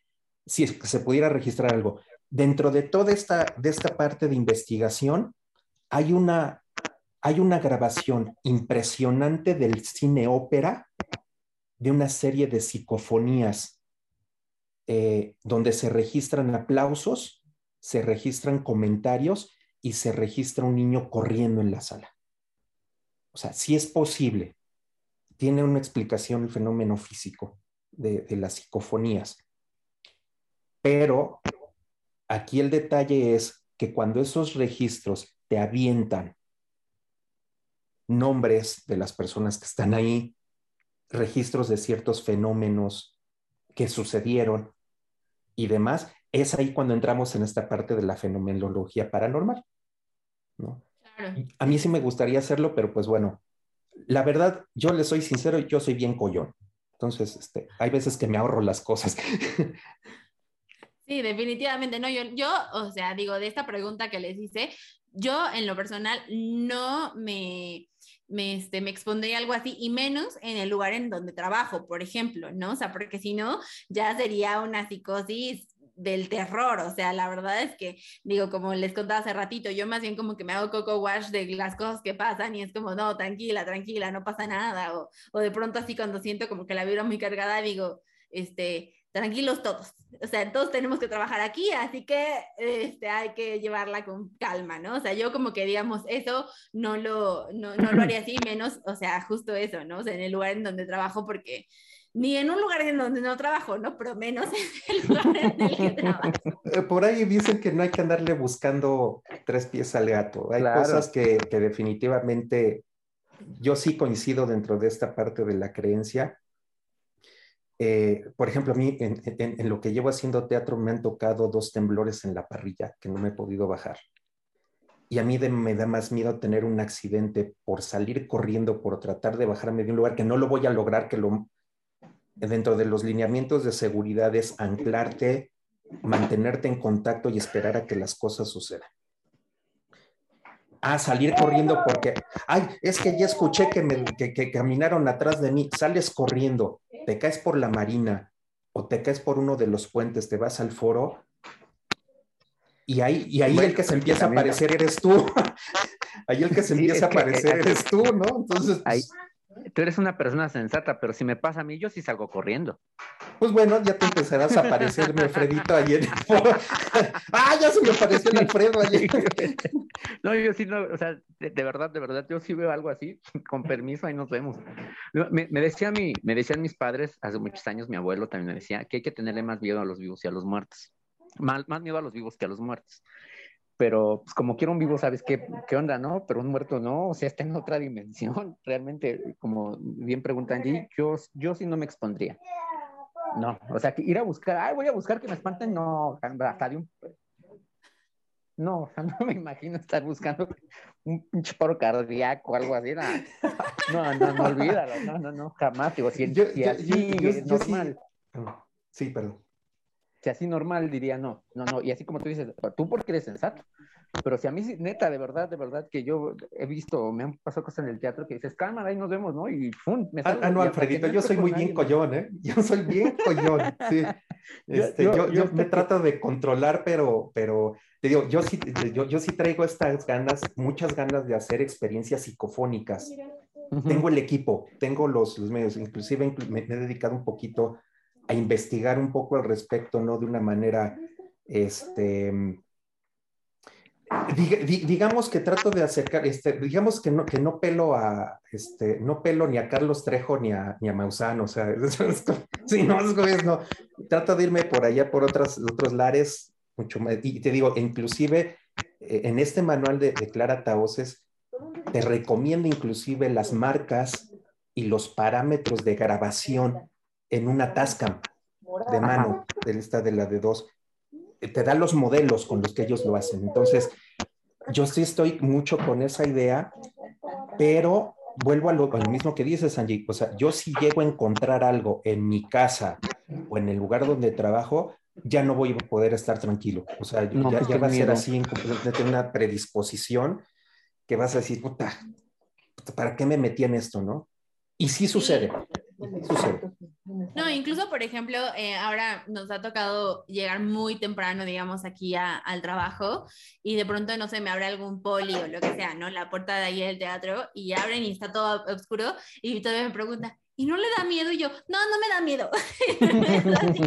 no, que, este, no me pregunte eso justo a las 6 de la mañana. Que No me da miedo, pero acompáñame. no, no, no, también... como que le digo, no, no me da miedo, ya me meto rápido hacia mi oficina, no, y nada más voy así como... no. no me da miedo, pero acompáñame a que prenda la luz, ¿no? Sí, exacto, exacto. Oigan, este, a ver, Arre, ¿tú te expondrías a una cosa así?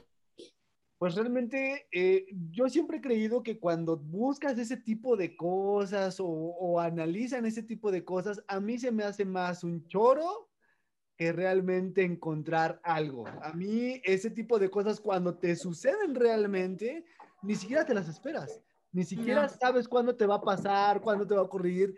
Ese, o sea, lo que decía este Hugo de ir sobre estos señores de Maussan y Carlos Trejo, a mí la verdad se me hace de risa totalmente porque pues no, o sea, cuando tú buscas ese tipo de cosas es cuando menos te las encuentras o cuando menos eh, posibilidad de, de, tenerlas presentes están, ¿no? Creo que ese tipo de cosas, como lo que decía Dan hace rato, es algo muy chistoso, pero sí es como una especie de don que se te da o de, de, algún, de algún sentido que se te despierta o de algo que sucede en, en, en tu psique para que realmente puedas percibir esas cosas, pero yo siempre he creído que cuando las vas a buscar pues no, o sea, no es, no es, no es como de, ah, ya vine, te toqué la puerta y sal, fantasmita. No, o sea, creo que esas cosas no pasan, no suceden, no ocurren, pero sí creo fielmente en que cuando te suceden es algo que realmente, pues, no puedes tener explicación de ello. Y, pues, en lo particular, yo creo que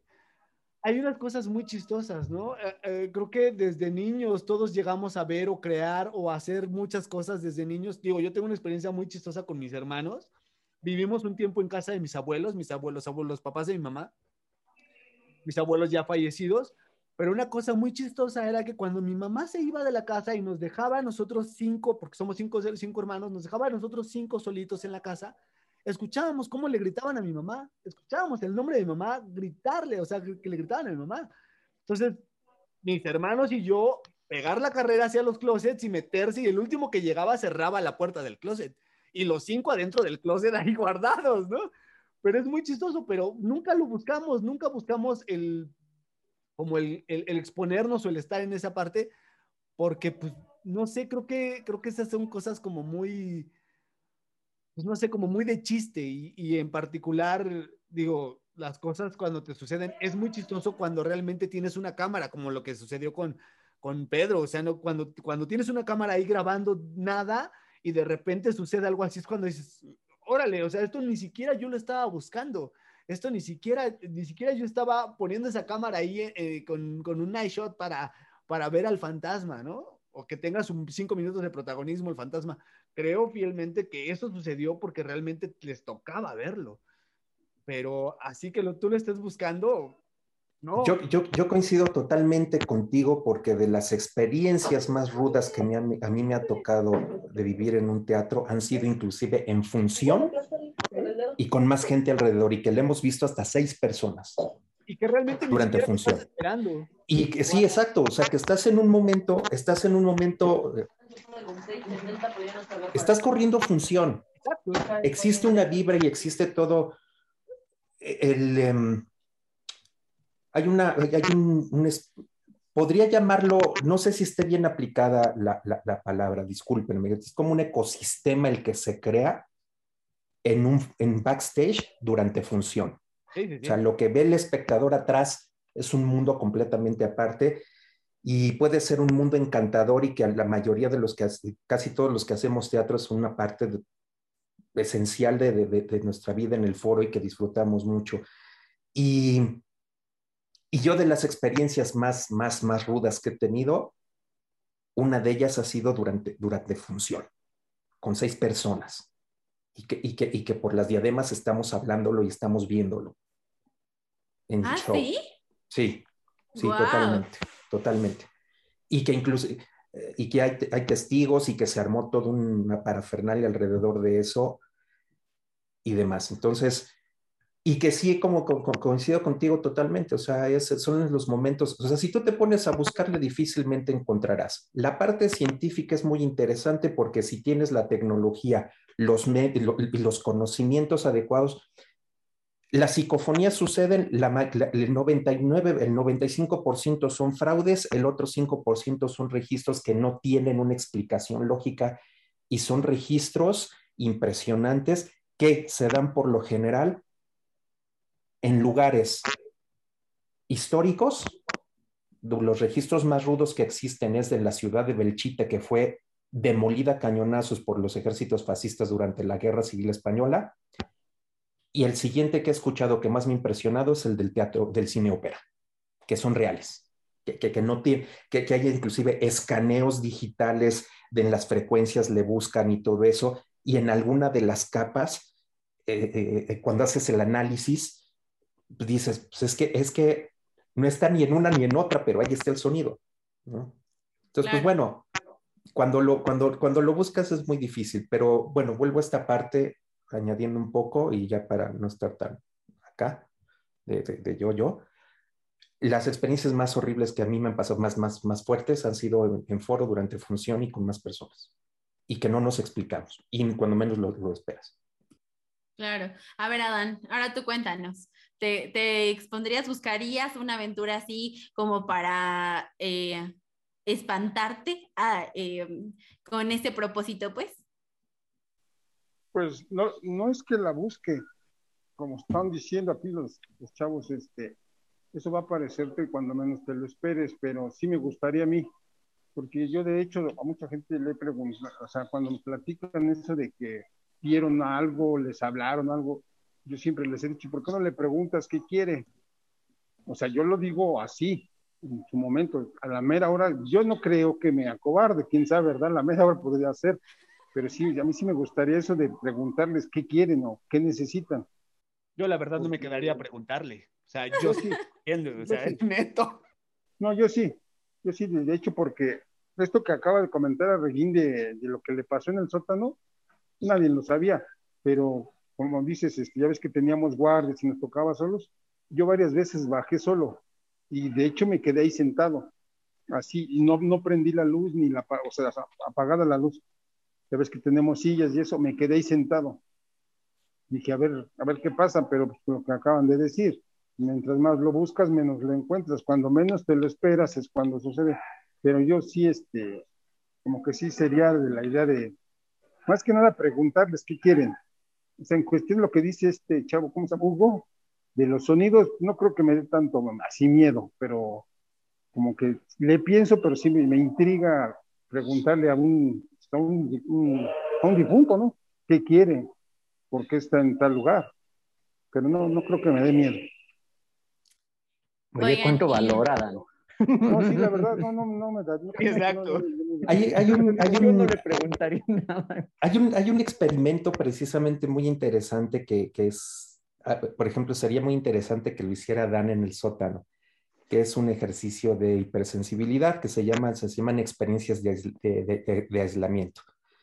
Es precisamente eso, te sientas en oscuridad con un radio para, para estarte monitoreando con otra persona afuera que estén segurísimos que no hay nadie, a una hora en la que ustedes conozcan que en el foro no se escucha absolutamente nada, si es posible tal vez hasta grabarlo, y que Adán se sentara, en este caso en el sótano, durante, el promedio son 25 minutos aproximadamente en silencio total y obscuridad total y todo eso, y nada más estarlo monitoreando para ver realmente los registros si algo realmente sucede en el sótano y que Adán, que es el más perceptible estas situaciones, pues bueno, tuviera esta experiencia si ya lo ha hecho, ¿no? Pero tomarlo más como registro con tiempos y demás cosas. Yo siempre ando queriendo hacer esas cosas, pero pues nadie me hace segunda y la verdad yo también soy muy miedoso, entonces este... Oye, ¿ya encontraste pues a tu compañero para, para estos experimentos? Pues mira, mi esposa y yo somos, nos gusta mucho el tema, nos gusta mucho esta parte, los dos nos dedicamos al teatro. Eh, por ejemplo, ella lee runas. eh, a mí me gusta mucho el tarot. Soy muy malo, ¿no? Porque sí hay que tener un conocimiento, sí, sí la percepción, sí la percepción, pero también un conocimiento, eh, tener un background muy fuerte con arquetipos, con historia, con los símbolos y demás cosas. Yo soy muy malo, a mí, no, a mí me gusta mucho, tengo mis tarots y todo eso. Eh, mi esposa pues lee las runas y todo eso, pero siempre lo hacemos bajo el entendido de que son una serie de oráculos eh, en los cuales muchas veces el, el, que pregunta es el mismo que te va a dar la respuesta, porque es un juego de, del subconsciente.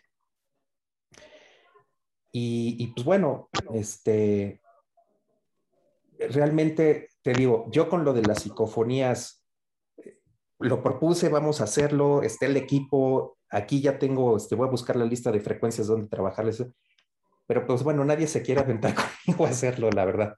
No he encontrado quien, y la vez que lo quise hacer me jalaron las orejas, entonces pues bueno, ah. me he quedado con las ganas. ¿Ya encontraste a Dan? Pero, bueno, no sé, pero no en mi teatro. No, yo digo, pero lo que les comentaba que... Es que en el teatro es así, ¿no? ¿Cómo Adán? Como que a mí no me llama mucho la atención, o sea, no es porque me dé miedo. De sí, exacto. Como que no, pero a mí me gustaría de, como dicen, de fantasmas, o sea, armarme de valor y sí preguntarles qué a la persona o lo que fuera que se nos apareciera, pero de sonido sí como que no, me, siento sí. que no, no, no, Dentro, no me da miedo, claro. la verdad es como que nada, pero más bien una imagen, una sombra, no sé, algo, ¿ah? ¿eh? Claro. Un niño, algo, pero hay, hay un, como que no. Hay un teólogo y hay una cosa que a mí me da mucho miedo. Eh, siempre, siempre, siempre, siempre, siempre en cualquier lugar exista la historia de la, del niño, de la niña o de la voz de la, de la, de la adolescente o que están llorando, que están llamando a su mamá y demás.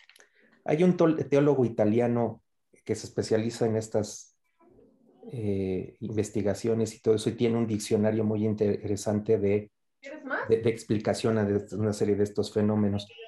Y el fenómeno, este, este registro que tiene de interpretación de voces de infantes y de adolescentes, se le llama eh, eh, eh, fenómenos atribuidos de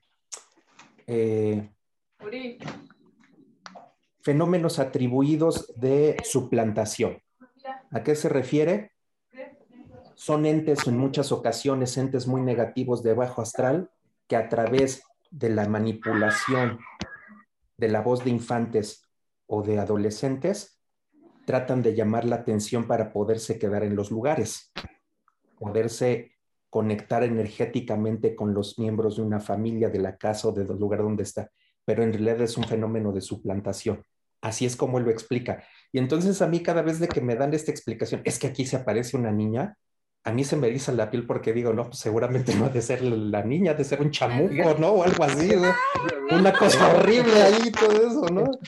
Eso que dices, Hugo, este, sí. lo había escuchado, hace, fue hace poco que me, me, lo dijeron. Igual, no sé por qué estábamos en el tema este, y, y alguien dijo, no, pues que hay veces que se aparecen niños y no sé qué. Y entonces una persona justamente que lee el tarot nos dijo, pues si ves un niño, realmente preocúpate. Dice, porque son almas puras. Y como son almas puras, no tendrían por qué estar vagando en el, en, aquí. Dice, más bien es alguien que está intentando suplantar a un niño.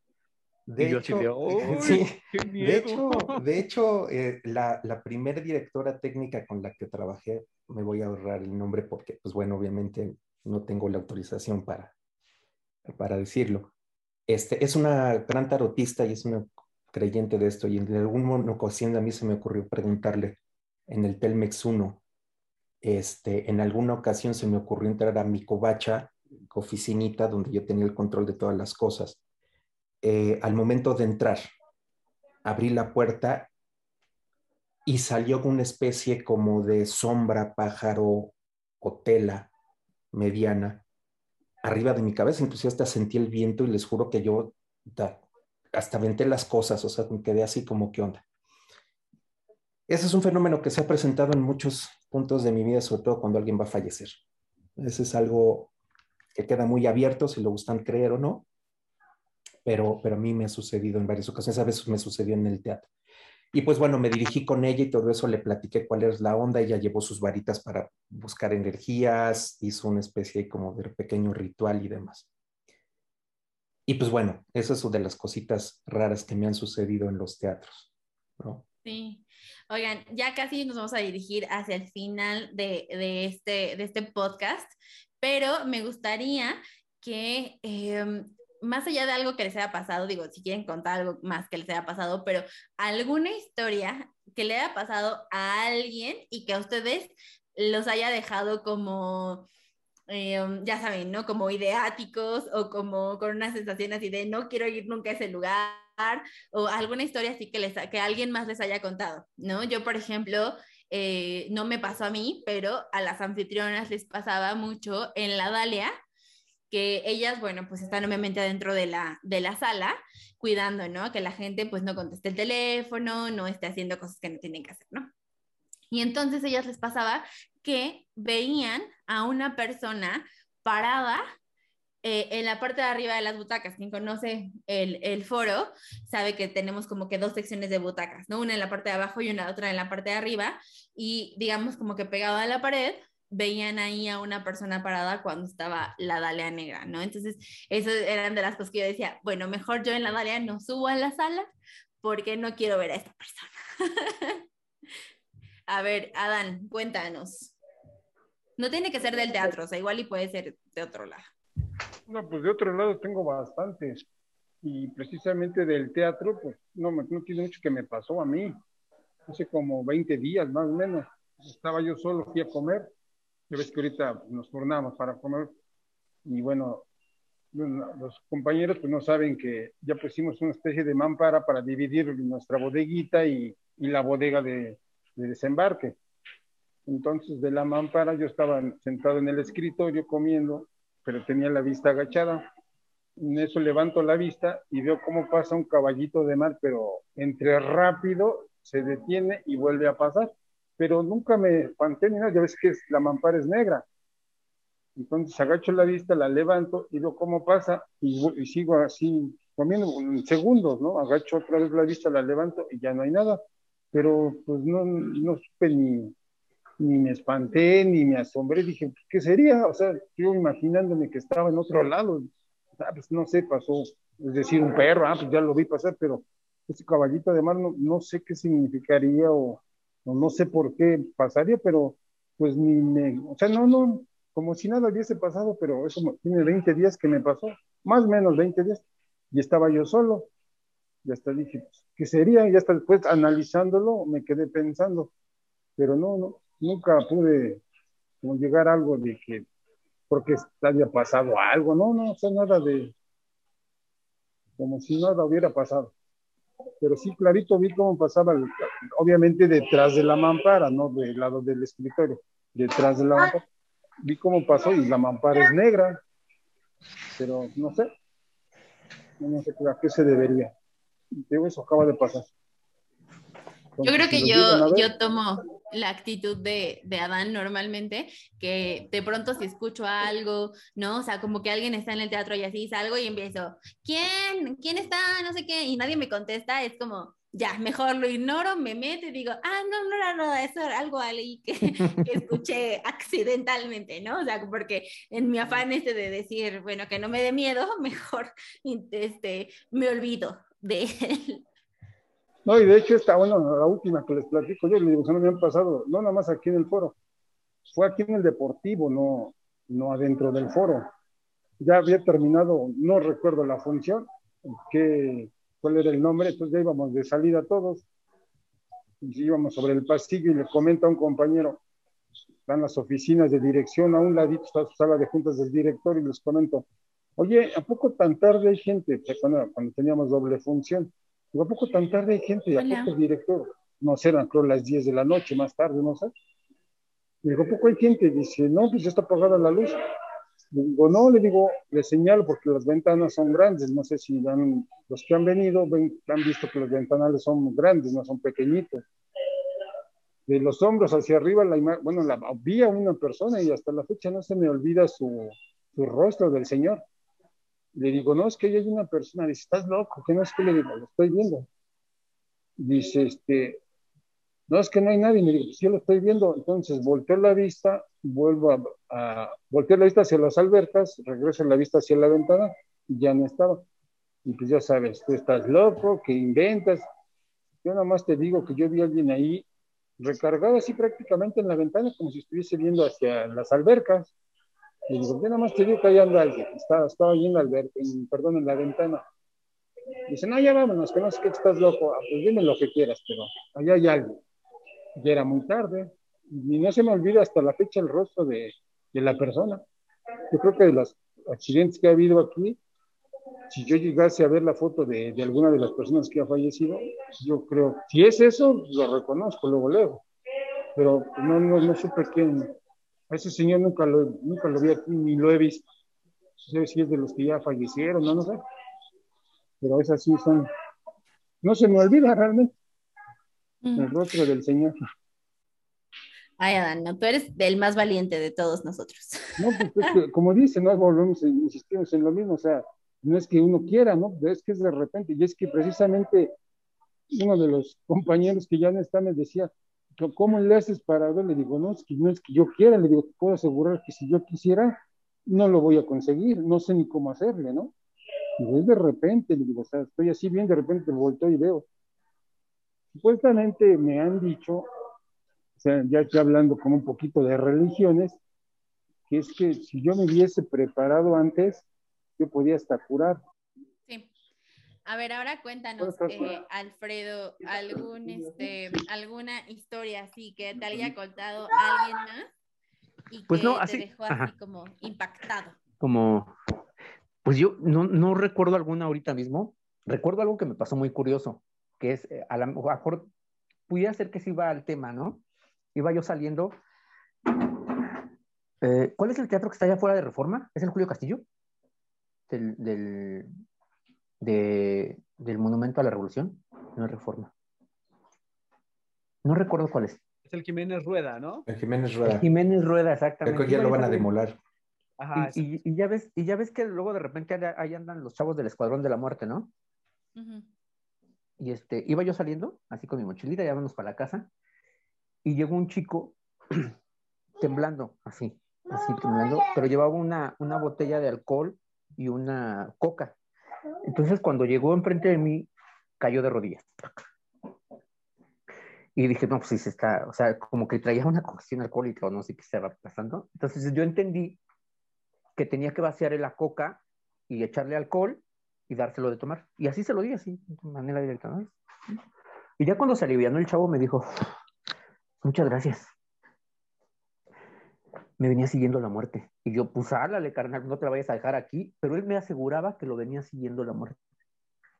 Imagínate, así. Entonces fue así como, ajá. O sea, es que me dice, o sea, yo no sé si se iba a morir, y eso fue lo que lo alivianó, pero eso fue así como chistoso, pues, curioso. Él me decía, es que me venía siguiendo la muerte. Y yo, ay, qué miedo. O sea, por eso fue en la calle, en la calle, o sea, no adentro del teatro, no nada. No, fue saliendo del teatro. ¿Y era alguien que tú conocías? No, no, pues de esos chavos que andan ahí bebiendo alcohol de manera así, de estos del Escuadrón de la Muerte que te vi. Pero fue así como muy impresionante. Que él me aseguraba que lo venía siguiendo la muerte. ¿Y ya nunca lo volviste a ver? No, no, jamás. Qué fuerte. ¿Quién sabe qué habrá sido, no? O sea... Pues ojalá y haya vivido, porque sí sentí feo. sí, pues sí, claro. A ver, este, Arre, cuéntanos alguna anécdota. Pues mira, esto me lo contó a mí mi papá. Mi papá durante muchos años, cuando yo era niño y hasta, bueno, hasta que falleció, mi papá fue taxista. Eh, y eh, en una ocasión a él le llegaron, digo, yo no había nacido todavía, pero a él le llegaron y le dijeron que una familia muy humilde, dijeron que si podía transportar a uno de sus este, parientes hasta Michoacán porque no tenían dinero, pero el señor ya iba muerto. O sea, el señor ya iba muerto, pero no tenían cómo trasladarlo. le pidieron el favor a mi papá para trasladar al señor este, sentado atrás, así en el asiento de atrás, junto con dos personas, y lo llevaban sentado como si fuera dormido. Pero el señor ya iba muerto. Entonces mi papá accede y dice, bueno, está bien, no hay ningún problema, yo les, yo, o sea, yo los ayudo porque pues obviamente trasladar un cuerpo te sale muy caro y pues era una, era una familia muy humilde. Entonces mi papá nos cuenta que dijo, bueno, está bien, los llevó hasta Michoacán con el señor muerto atrás. No manches. ¿Qué parte de Michoacán? No sé, pero lo llevó, o sea, llevó a esta persona con dos personas atrás y una persona de copiloto.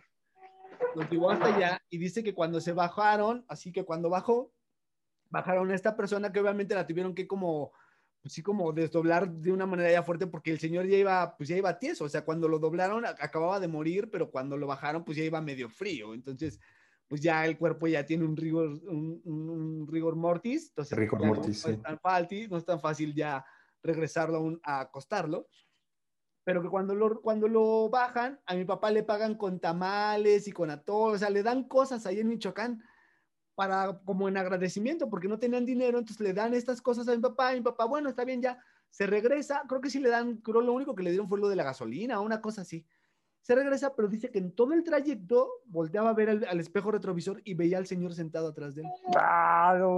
todo el tiempo dice que, era, que, fue, que fue el camino más largo para él en su vida, que todo el tiempo que veía el retrovisor para ver si venía otro coche o para ver, todo el tiempo veía al señor sentado atrás de él.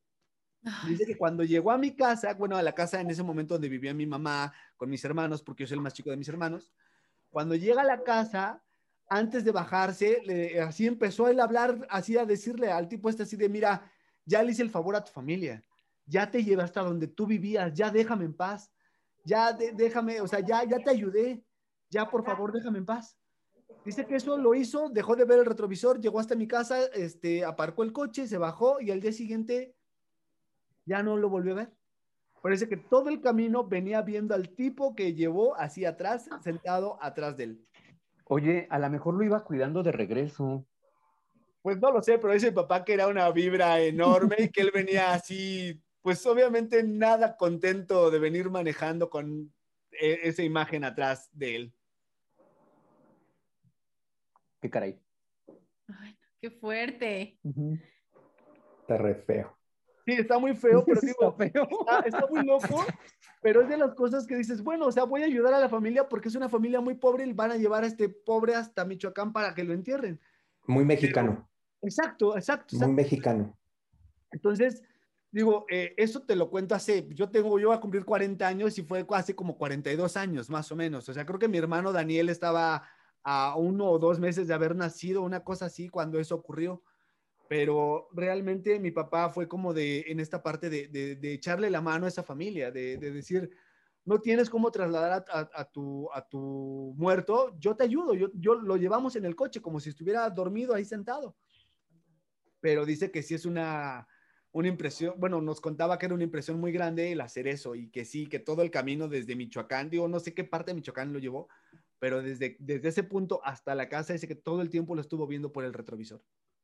No, pero aparte yo creo que es de esas cosas que jamás se te olvidan, ¿no? seguramente él nunca se olvidó la imagen de esa persona, de lo que sintió, o sea, que incluso son de esos recuerdos que cuando tú lo vuelves a contar, o sea, te regresa como hasta la sensación, igual a veces como que el olor, la imagen, o sea, como que vuelves a hacer en tu cabeza todo ese escenario, ¿no? O sea, que viviste en ese momento. De hecho, mi papá la vez que nos los contó, así el brazo lo traía todo erizado, así todo, toda la piel se le empezó a erizar así del recuerdo y como esta parte. dice, bueno, para nosotros fue muy chistoso porque era como de, ah, mi papá lo, o sea, lo veíamos como una persona muy valiente, muy, muy fuerte. Y cuando nos empezó a contar eso fue como de, ya le viste el brazo a mi papá, ya le viste y estaba todo erizado. Entonces fue muy chistoso verlo así. Este, ay, no, qué fuerte. Creo que es la más fuerte de todas las que han contado en este momento. Pero a ver, vamos a ver, Hugo, qué, qué, qué, este, qué anécdota nos tiene. Pues bueno, mira, yo sí voy a, contar una anécdota de, del teatro. Este, me han pasado me han pasado muchísimas, me han pasado muchas, y, y, y, me pasa esta parte, como, como, como, tú mencionas, de, hay una en especial que siempre que la cuento termino súper erizado porque fue una experiencia horrible. La que les voy a contar es esta que, que sí abarca muchas personas, que es que, es, que, es, que, vuelvo a esta parte en donde, en donde si lo cuentas que te pasó nada más a ti o que se lo pasó o que le pasó a alguien más y demás eh, o a otra persona, pues bueno, de repente se puede prestar a que te tienen de a loco y demás, y de repente yo con todas estas partes sí soy muy celoso de contarlo, pero pues bueno, la idea es que estamos aquí para eso, ¿no?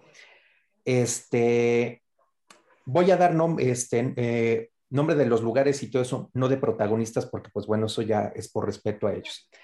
Eh, esto sucedió eh, durante el tiempo que llevo haciendo teatro. Hay tres, hay dos lugares en especial donde, donde cosas más horribles me han pasado, que son los el Centro Cultural Telmex, ahora que nada más es Centro Cultural que están, que eran antes los televiteatros, en la colonia Roma, el Telmex 1 y el Telmex 2, en, Chapultepec y Puebla.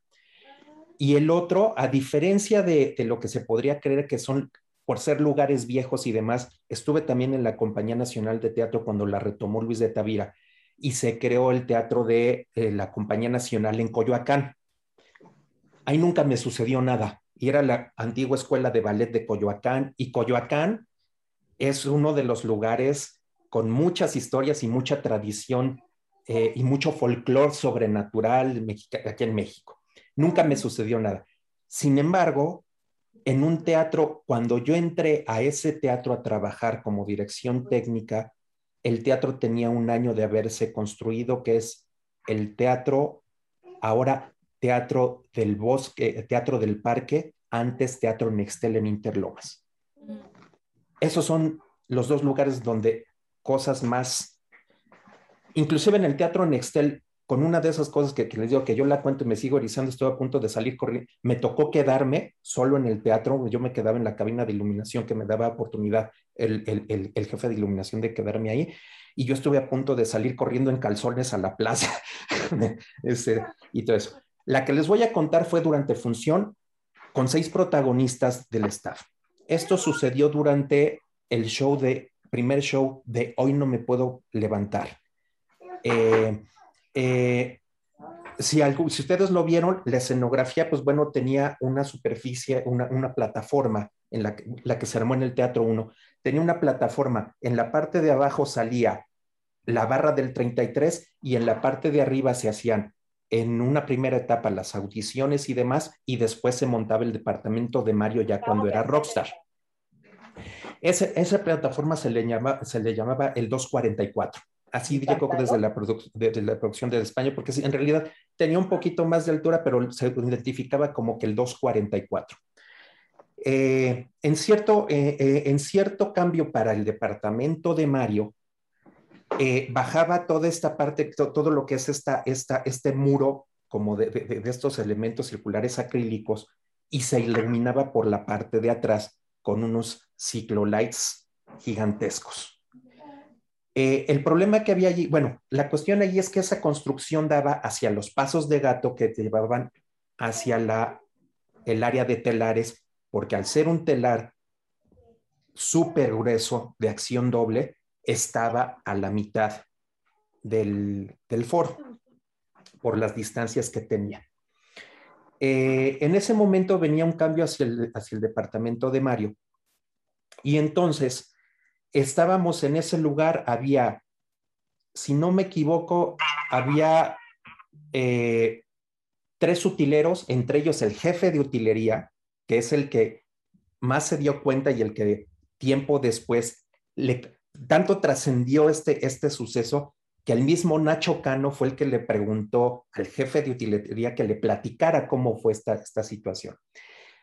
Eh, estábamos en, esa, en, esa, en la escalera que iba que, subía hacia el, hacia el 244 y que en el área donde se ponían esas cosas no, no puedes estar porque la luz, eh, cuando baña todo el muro, se ve hasta el escenario, o sea, el público te ve ahí, el público te ve ahí. Entonces no te puedes, no te puedes quedar ahí.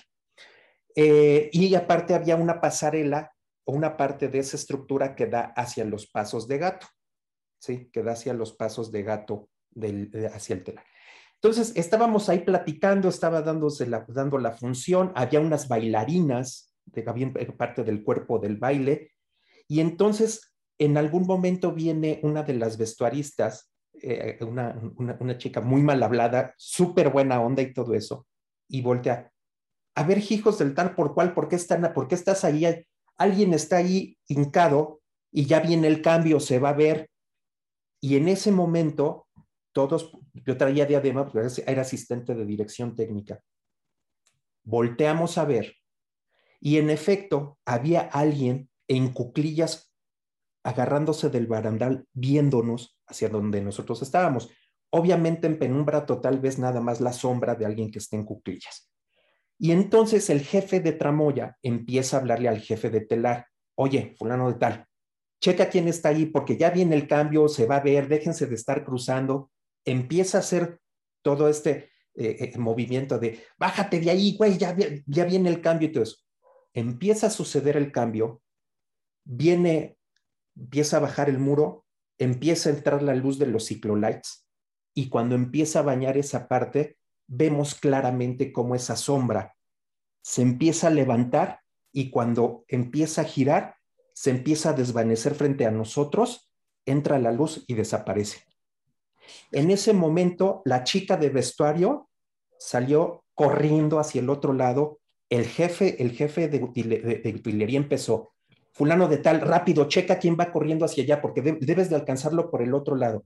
El jefe de telar empezó a decir, voy corriendo, voy corriendo, voy corriendo. ¿Quién está acá arriba? Y todo.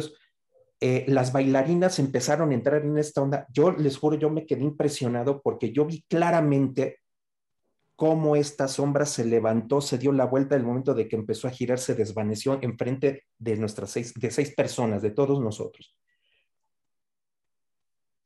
Sigue, seguimos hablando por la diadema en el canal que nos correspondía, se sube, se sube, se empieza a subir el jefe de utilería por un costado para alcanzar a ver quién era y con lo que se topa es con, el, con, el, eh, con, con uno de los asistentes de telares de frente y no había nadie. La chica de vestuario estaba completamente espantada, las bailarinas estaban muy sacadas de onda y eso nosotros lo vimos durante el cambio, durante función y fuimos seis personas. ¿Cómo trascendió eso de que se armó toda una, una historia dentro de todo lo que fue la temporada de ese montaje de no me puedo levantar al grado que el mismo Nacho Cano, cuando le platicaron, fue a preguntarle al jefe de utilería que le platicara cómo fue toda la situación. Nosotros estábamos ahí. Entonces, volvemos a todo este... Y esa es una de tantas que les puedo platicar que llegaron a suceder ahí, que en el Telmex 1 llegaban a pasar en función. Y lo veía mucho. ¿En esa misma obra? No, en diferentes obras. De esa te puedo platicar. Por ejemplo, a mí me pasó, me pasó en Bella y Bestia. En, eh, yo, yo entré con, eh, como les comentaba, yo entré con él en el Telmex 2 con eh, el último, las, últimas tres semanas de la temporada del primer montaje de Chicago. Después mi montaje fuerte con el que ya me quedé en el teatro fue con la temporada general de Miserables. Ahí en Miserables también a mí me llegaron a pasar dos cositas bastante interesantes. Eh, y lo último que hice con Ocesa División Teatro fueron 29, 29 funciones del remontaje de Bella y Bestia fue lo último que hice con ellos. Y en ese trayecto, pues bueno, estuve en el Telmex 2 también y todo eso. El, el, Telmex 2 llegaban a sucedernos cosas que durante función lo, este, estábamos en los seguidores y este, los seguidores están, están los puentes y los, las canastillas están ensambladas en la parte de abajo de los puentes. Y durante función, con el jefe de iluminación y el, seguidor de junto, nos poníamos a, a comentar de cómo escuchábamos que alguien andaba caminando en los puentes. Se escuchaba en la, tarima de, los puentes cómo andaban caminando, nos asomábamos y no había nadie y, decíamos, ¿quién anda caminando en los puentes? Oye, checa, fulano de tal. Te asomabas y no había nadie. Y eso lo escuchábamos nosotros desde las diademas y demás. Y pues bueno, esa es yo creo que una de las más fuertes que me ha pasado, más las que las siguientes más pesadas que me llegaron a pasar tanto solo y acompañado fueron en el Teatro Nextel, que es como les comento, que en una de esas estuve a punto de salir corriendo en calzones a la plaza en la noche, ¿no? Pero bueno, estamos a punto de terminar. Ay, no manches, qué fuerte. O sea, eso sí estuvo muy cañón, porque aparte, como dices, o sea, fue una cosa colectiva, o sea, no nada más algo que te pasó a ti, o sea, es algo que le pasó a muchas personas. Exacto, y ese es, y ese es, y es como te comento, Angie, esa es una anécdota. Yo hasta el momento tengo una amistad muy cercana con el jefe de utilería de, y todo eso. Eh, eh, ha, ha, ido a trabajar en algunos desmontajes ahí al teatro del colegio donde estoy. Y, y nos seguimos acordando, nos seguimos acordando de esa sombra, eh, de la forma en cómo cómo estaba ahí agachada, eh, amorfa, por así decirlo, era, era, era una, sabemos que era una persona, pero era completamente negro, negro, negro, negro, negro, negro profundo. Y cuando, y cuando entra la luz, ese recuerdo de cómo se levantó, se dio la vuelta y se desvaneció. O sea, es, es, es algo, es algo, esto queda mucho a, a, la creencia, a quien lo quiera creer. Yo lo propongo así, yo lo pongo así. Quien lo quiera creer, adelante, ahí está abierto. Quien no me lo quiera creer, lo respeto mucho. Quien se quiera burlar, pues este, pues ya sabe, ¿no? ¿Para dónde? este, sí, ya sabe para dónde puede ir. Pero son cosas que suceden son cosas que, que, a mí, eh, que a mí, yo me, considero gente de teatro, yo llegué al teatro por una mera casualidad, por así decirlo. A mí el teatro me ha dado muchísimo, también me ha quitado bastantes cosas. Eh, a, mí el teatro, eh, a, mí el teatro me transformó completamente la vida y dentro de tantas cosas que me ha dado el teatro han sido estas experiencias, tanto individuales, colectivas, que forman parte de mi, pues, de mi personalidad y de mi historia personal, más bien de, mi historia personal. Y queda muy abierto al folclore teatrero y a quien lo quiera creer como una, como una historia, como estas historias que de repente se junta uno a platicar entre los amigos con la lucecita apagada, echando una chela tal vez y para que nos dé miedo y demás. O dentro, como te comentaba, cada vez de que me encuentro con este amigo y llega a sonar el tema, botarnos de risa, pero al mismo tiempo ves cómo se te empieza a erizar la piel y dices, órale. Sí, que dices, órale, güey. O sea, sucedió, güey. Vamos a seguir trabajando. Sí, sí, sí. No, pero aparte justo lo que decimos, ¿no? O sea, de esas cosas que se quedan como un poco como inconclusas porque nunca sabes realmente qué fue lo que pasó, ¿no? O sea, realmente también eso es este, como que, pues sí, o sea, de como que te llegan todo esa, esa, ese sentimiento otra vez, pero que claro. vas a decir, híjole, ¿qué habrá sido? ¿Por qué habrá pasado así? O sea, como que se queda ahí como en el aire, ¿no? O sea, Exactamente, y, y es como les comento, en ese lugar fue el jefe de, de, utilería, el jefe de tramoya, un asistente de tramoya, la vestuarista que lo vio primero, yo como asistente de dirección técnica. Es más, vean, un utilero y tres bailarinas. Nueve personas lo vimos durante una función. Sí, sí, sí. De miedo, de miedo total. Exacto. Ay, no. Qué fuerte todo. Oigan, este, ya lo último es, quiero que platiquemos un poco de estos clichés que de pronto pasan en las películas de terror, en las obras de teatro este, de terror, no o sea, como que de esas cositas que ya de pronto eh, yo creo que sobre todo pasa en las películas de terror que ya las ves y que dices, ah, ya, este, ni miedo da, o sea, ya eso ya es viejo, eso ya lo han puesto en todas las películas. ¿Cuáles creen que sean esos clichés que ponen en, en el contenido de, de, terror? ¿Quién empieza? Si quieres, Alfredo. Eh, este, no, lo que pasa es que tengo problemas con el teléfono, se me está apagando, no sé si vieron ahorita, entonces de repente ¿Sí me escuchan? Sí, sí te escuchamos. Hello. Sí, te escuchamos. Te escuchamos, Alfredo. Es que de repente siento que otra vez. Creo que igual es internet. Bueno, entonces digo, más bien, si quieres empezar este arre. Ok.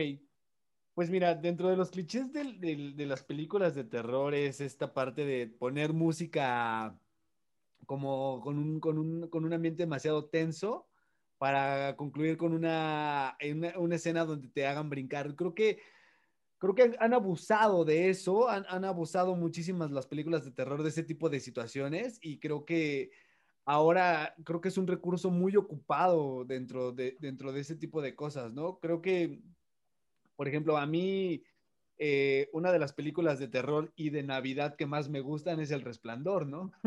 que es de las cosas más divertidas y es de las cosas más chistosas porque ocurre en Navidad. O sea, es, es, es, una película que ocurre en Navidad, pero que también tiene una, un dejo como de suspenso y terror increíble que es muy buena y que no tiene esta parte tampoco de tener como este hilo tan, tan dramático en cuestiones musicales, que le ponga ahí como tantas las cosas, pero sí a nivel visual es muy, muy fuerte. Esa película es increíblemente buena, pero creo que actualmente las películas han, han entrado en ese cliché, ¿no? O han entrado en el cliché también del asesino de 20 películas, de 30 películas, que ya es un recurso muy gastado y que ves a un, a un, a un asesino en, una, en 20 formas diferentes y que lo matan de 15 formas diferentes y sigue renaciendo, saliendo y que ya es como ves, no sé, eh, a Jason renacer chorrocientos mil veces y, y, nunca lo matas, y, como ese tipo de cosas, ese tipo de, de terror o de, de, ese tipo de cosas, pues realmente pues a mí me hacen reírme, ¿no? Es como de, ay, híjole, los efectos a veces son tan malitos que dices, híjole, ya no te creo nada, ¿no? Y, pero, por ejemplo, a mí me gustan más las películas de suspenso y me gusta más esta cuestión como de no tener tanto a un asesino serial, sino nada ese tipo de cosas. Más me da a pensar o tener miedo el tener este tipo de cosas como lo que decíamos hace rato, ¿no? Tener una película de suspenso eh, que te pueda generar eh, hasta estrés, ¿no? Que te pueda generar angustia. Y no solamente, y no, y no por cuestiones de muertos, sino simple y sencillamente, hay una película, no me acuerdo, no me acuerdo si es alemán o algo así, que ocurre todo con, un, con una llamada telefónica de un, a un 911 donde, el, donde toda, la, toda la, la, película es acerca de un tipo que está contestando. Él, eh, él, es, él es el oficial que contesta en el 911 acerca de un asesinato. Y está increíble porque no, nunca, nunca te pasan una escena eh, de, terror, pero todo lo que te mantiene en suspenso es la llamada. Entonces, todo es, todo es en un primer plano con él y las reacciones que él va teniendo con base en la historia que le van contando por la llamada. Y eso a mí me la neta sí fue como de, eso me dio más miedo que realmente puede ocurrir, que realmente el asesino serial que lleva 20 películas haciéndose, ¿no? Eso es como de, bah. Creo que ah, para mi parecer es eso. Sí, yo creo que, a ver, no sé qué piensen ustedes, pero yo creo que uno de los clichés así como que más grandes de las películas o uno de los recursos más gastados es la película en, en un, este, en un cementerio por ejemplo. O sea, ya el cementerio con las ratas, o sea, ya siento que ese es uno, un recurso muy, muy, muy, muy gastado de las, por ejemplo, de las películas de terror, ¿no? O sea, como que siento que ya eso ya ni siquiera da, da miedo, ¿no? O sea, como que ya ha habido mucho de eso, ya es un refrito muy, muy fuerte. Claro. ¿Tú qué piensas, Hugo? Pues bueno, yo estoy yo tengo como que tres puntos para las películas de terror. A mí sí me gustan las películas de terror. Las películas de asesinos, de Jason, de este, el, el este, eh, Viernes 13, que son las toda esta serie de películas, Chucky, eh, hasta las del conjuro, ¿no? Las detesto. No me gustan. Se me hacen lo más horrible que hay. Es una, para mí es una pérdida de tiempo inclusive ponerme a verlas. Así de radical soy.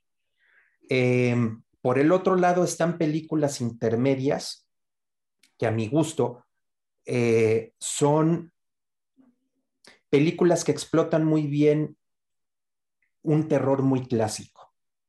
Para mí, las que, que, abarcan ese terror clásico que a mí me gusta porque inclusive puede identificarse con hasta historias personales de la forma como te espantan es El Orfanato.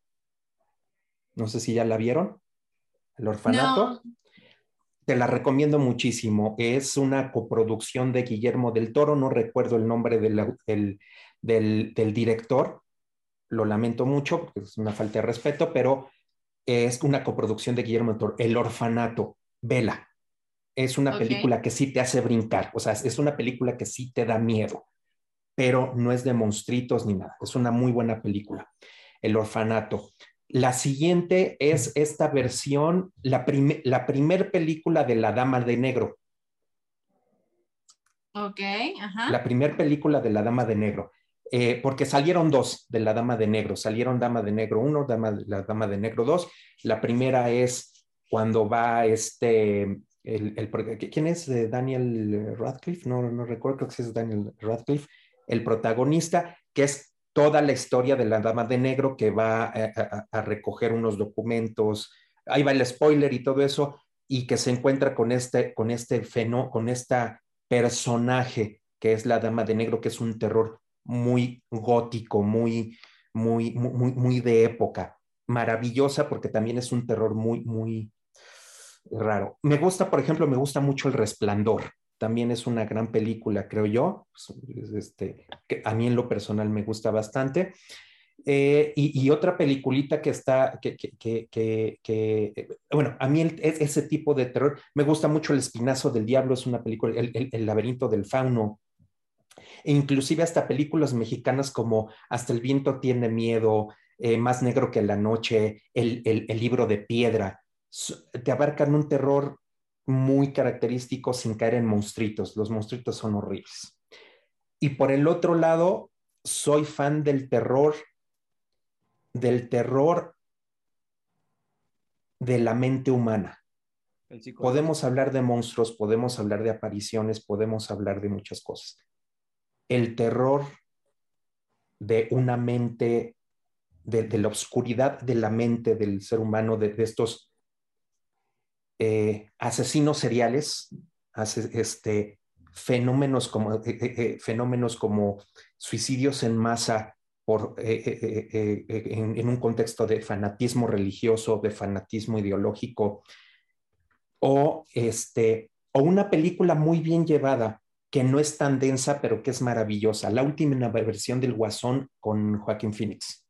Ah, sí, sí, sí. A mí se me hace una película muy buena, sobre todo por la explicación del personaje que te da, que tiene, que tiene un origen de que el Guasón surge a través del el abuso que tiene por, su, por una madre psicótica el abuso extremo durante su, etapa infantil y cómo lo trastorna hasta convertirlo en este personaje que es el Joker. A mí ese tema me, interesa mucho. Hay una película que yo les recomiendo mucho que se llama Hablemos, tenemos que hablar de Brian, tenemos que hablar de, perdón, de repente se me olvida mucho, es con esta... Es de, eh, una niña, ¿no? De Emily o algo. Ah tenemos, tenemos que hablar de, de, Brian o de Ryan, no lo recuerdo bien, es con esta, es una gran actriz completamente andrógina que se parece, que se parece a David Bowie, ¿cómo se llama? Es esta, no sé si ubican cuál es, perdón, es que ando, ando, todavía muy aletargado por los... Exactamente. Eh, perdón, ando muy, ando muy aletargado todavía por los medicamentos de la hospitalización, disculpen ustedes. Eh, que habla precisamente, habla de la relación de una madre con su hijo psicópata y que al final el mm. chico comete un asesinato en masa en su escuela. Y es toda la relación de la madre con este chico. La película es muy impresionante, es muy terrorífica en, este sentido de la mente, y visualmente es maravillosa. Entonces, pues bueno, yo como, como espectador de películas de terror, ese es como que mi parámetro. Películas de monstruitos nos veo, me gusta mucho el terror clásico, me gusta mucho películas, por ejemplo, este, El monstruo de la Laguna Verde, pero la, la viejita, la blanco y negro, la Frank, Frankenstein, la blanco y negro, eh, El gabinete del doctor Caligari, que esta película alemana expresionista completamente muda, que también es como de terror. Y me gustan este tipo de películas. Yo ver películas este, de asesinato en la calle 13 es una pérdida de tiempo. Pero bueno, esa es mi idea. Pero ¿cuáles son los que crees que ya es, una cosa así como muy, este, muy gastada, pues? Los monstruos. Y ya es un recurso que dices. Los monstruos. como de monstruitos o así. El monstruito asesino. El monstruito asesino. El destripadero. Eh, em, acaban de sacar una película de La Llorona mexicana, no está tan mal, ¿no? Y que, pues bueno, abarca este mito de La Llorona, que es también este ícono del folclore del terror mexicano de la mujer de blanco. Todo mundo hemos visto una mujer de blanco. o todo mundo nos ha contado de que se aparece una mujer de blanco. Por ejemplo, dentro de ese contexto, quemadísimo la historia del hombre de negro, la mujer de blanco, el viejito de gris, el niño y la niña. O sea, dices, órale. Entonces, y en el caso del cine, pues el destripadero, del destripadero, yo no las veo. Yo, yo, películas de destripadero, de monstruos, de, de más cosas, no veo, la verdad. Este, se, me hace, se me hace ya muy gastado. Eh, y es como en el cine, este, encuerados y sangre por el hecho de que aparezcan, no, gracias. Si no está justificado, pues bueno. Yo creo que eso, sí. Sí, sí, sí, no, te entiendo, entiendo perfecto lo, lo, que dices. Digo, yo de por sí, la verdad es que tanto así como que las películas de terror y esto, no, no soy este, realmente fanática y desde que empezó la cuarentena menos, o sea, las cosas así de mucha matanza, de, de cosas así muy fuertes, yo digo, no, la realidad está peor, este, como para que todavía me ponga ya a ver estas cosas tan fuertes, no, gracias.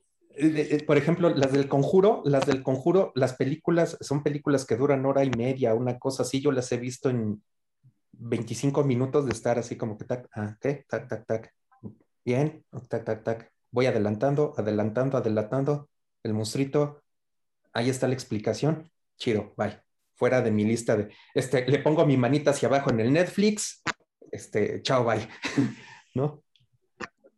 ¿Cómo crees? Sí, bueno, pues es que ahora sí que, que sí, también hay, hay algunas que, que, sí, como decimos, ¿no? O sea, que ya están como muy choteadas o que igual y tienen tres, cuatro películas, eh, o sea, tres, cuatro películas de esa misma serie, pues, y que ya todas son lo mismo, ¿no? O sea, que todas tienen como que la misma, la misma, este, pues sí, la misma como que trayectoria, ¿no? De la película, o sea, es que ya sabes este, cuál va a ser como que el punto más alto del clímax de la película y en qué va a terminar, ¿no? Claro, y ahora, por ejemplo, ¿quieren, quieren, quieren ver una película de miedo divertidísima? Doña Macabra, con Héctor Suárez y con Carmen Salinas. Se las recomiendo muchísimo, es una película de terror que es de lo más divertido que hay y hay otra eh, mexicana también, este, que se llama Autopsia de un fantasma, mexicana también, este, que conjuntó en su momento a todos los cómicos de época que estuvieron, que estaban todavía vivos. O sea, sale desde Ángel Caraza, Chabelo, eh, Pompín Iglesias, este, salen todos, y es la historia pues, muy mexicana de la casa donde espantan. Claro, sí, sí, sí. Eso es muy mexicano. Las casas donde espantan. Todos hemos vivido en una casa donde espantan. Entonces, sí, este, sí, algo pasa. Sí, donde, donde se aparece el soldado, donde se aparece el velador, donde se aparece el viejito, en fin, este, se las recomiendo mucho, son películas muy, muy padres. Ay, bueno, pues ya estamos, ahora sí que terminando esto, nada más quiero que nos digas, Hugo, sobre todo, en dónde estás, qué estás haciendo, cuáles son tus próximos proyectos, este, si te pueden seguir en algún lado o, o cuál es este, el estatus de tu vida en este momento. ok, pues bueno, eh, llevo, llevo dos meses ahorita eh, estacionado, eh, bueno, actualmente soy director técnico y soy sponsor de, eh, soy director técnico eh, en el Teatro del Colegio Americano desde hace ocho o nueve años aproximadamente. Eh, ya estoy, este, digamos, en esta parte mucho más asentado, mucho más relax. Eh, ya quedé curado de espanto con estar saliendo a giras y los desvelones, entonces ya estoy en ese canal. Eh, estoy al, frente del Teatro del Colegio Americano y aparte estoy como sponsor del Club de Teatro Técnico con chicos de preparatoria y secundaria, entrándole un poco a esta parte de la docencia muy enfocada a estudiantes de preparatoria en una especie, eh, eh, para, haciendo inclusive hasta comunidad con la gente, porque no solamente abarco los proyectos con los chicos, sino con los papás del colegio que tienen sus obras de teatro y demás. Hay una actividad muy fuerte en cuanto al teatro. En este colegio le enfocan mucho y estoy ahorita haciendo esa parte. Eh, estuve haciendo algunas, este, coordinando algunas licitaciones para unos proyectos de teatros que se hicieron en el norte del país, que de vez en cuando salen, porque bien sabemos que aquí en México los teatros aparecen como las tortillerías, ¿verdad? Entonces, pues bueno, ya ven que de eso hay muchísimo trabajo. Y, este, y ahorita estoy en ese aspecto. Desde hace dos meses estoy un poco estacionado porque me estoy enfrentando a unos problemas algo complicados de salud con mi columna. Como les comentaba, tuve una crisis con unos medicamentos el, el, fin de semana pasado, por eso ando un poquito medio desubicadón. Salí del hospital hace dos días pero estoy ahorita este, regresando, este, estoy a distancia con el trabajo del colegio. Eh, em, por otra parte, pues bueno, me dedico a mis proyectos personales, hago fotografía, estoy ahorita muy clavado eh, en, mi, eh, tengo mi Instagram, que es una galería de, de mi galería personal de fotografía, que aparezco como arroba Hugo Cabrera Basurto. en Twitter, pues bueno, sigo nada más noticias y Facebook tiene como tres meses que no lo abro, entonces pues bueno, me encuentran en Instagram y en Instagram está la página de eh, eh, eh, Theater Tech Club del Colegio Americano. Ahí es donde nos pueden encontrar. Y bueno, mi vida es ahorita en este momento. Viene una cirugía de, de, columna, algo complicada en el futuro, pero próximamente estaré de regreso, espero, lo más pronto posible ya en el foro. Pues esperamos que todo salga muy bien con tu columna y este y que bueno que la recuperación no sea tan tan tardada y que todo pueda estar a tu favor también para que eh, pronto te integres a este mundo del teatro y que regreses a lo que te gusta. Pero bueno pues ahí que, que este que te sigan también en tus redes sociales que vean también todo lo que estás haciendo y este y pues muchísimas gracias por estar aquí con nosotros porque aunque dices que un poquito desencanchado, hablaste mucho, hablaste muy bien y nos compartiste muchas cosas muy interesantes, este, dato, dato duro, dato fuerte, este, en este, en este podcast y te lo agradecemos mucho de verdad. Muchísimas gracias a ustedes por la invitación, a, todos, un gusto estar aquí compartiendo con todos ustedes, con los compañeros teatreros, que siempre es un gusto hablar con, con, con somos una fauna bastante rara los que estamos en este onda del teatro. Y siempre es un gusto hablar de teatro, de cositas raras que suceden y eso, pero sobre todo el chance de, de, poder este, platicar. Como se podrán haber dado cuenta, soy de repente muy platicador, de repente este, me encanta el monólogo. Disculpen si en algún momento abarqué de más, pero les agradezco mucho la invitación. Ay, no te preocupes, muchísimas gracias. De verdad, creo que por ahí Alfredo se tuvo problemas con su conexión y se se fue, pero bueno, pues igual le agradecemos muchísimo el tiempo que estuvo aquí con nosotros y lo que estuvo compartiendo. Este, por ahí, eh, Adán y, y Harry inviten a la gente a que los vean en sus cosas, en sus contenidos.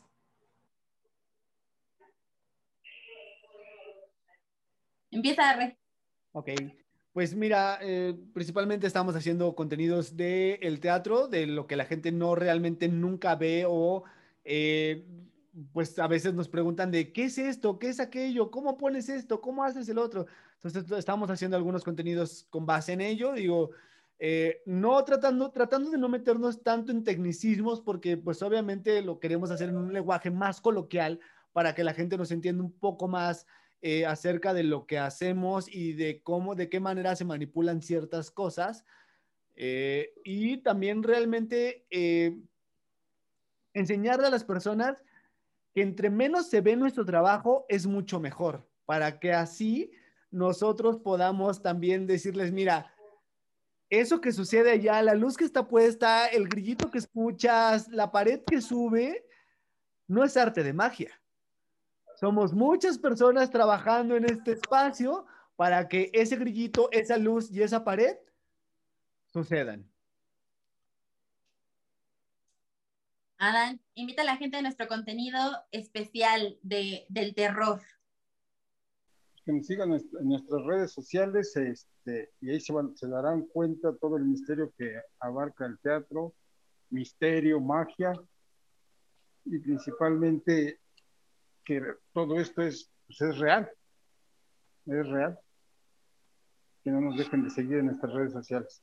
Facebook, Instagram, YouTube. Te quiero agradecer muchísimo, de verdad, por haber estado aquí. Este, este, este mes tenemos contenido especial sobre maquillaje, efectos de sonido, este, de algunos eh, efectos, digamos, como de, de decoración en, en, el escenario, este, así como un poco más terrorífico, digamos, como para ah. estar dentro de la temática de este mes. Así que no se lo pierdan porque estamos trabajando muy duro para llevarles contenido hasta su casa en lo que activamos el Foro Cultural Chapultepec. Listo. Muchas gracias por todo. Nos vemos muy pronto. Gracias. Nos vemos muy pronto. Bueno, pues espero que hayan disfrutado muchísimo este episodio, que es un poco diferente a lo que normalmente hacemos, pero bueno, esperamos que también hayan tenido miedo con todo esto que dijimos y que nos cuenten ustedes también qué historias de terror han tenido en sus casas, en el teatro, en la escuela. Cuéntenos, por favor, y espero que estén disfrutando muchísimo todo este contenido que estamos creando para ustedes en TR Talks segunda temporada. Y por supuesto, espero verlos pronto en el teatro. Un proyecto presentado por el Foro Cultural Chapultepec.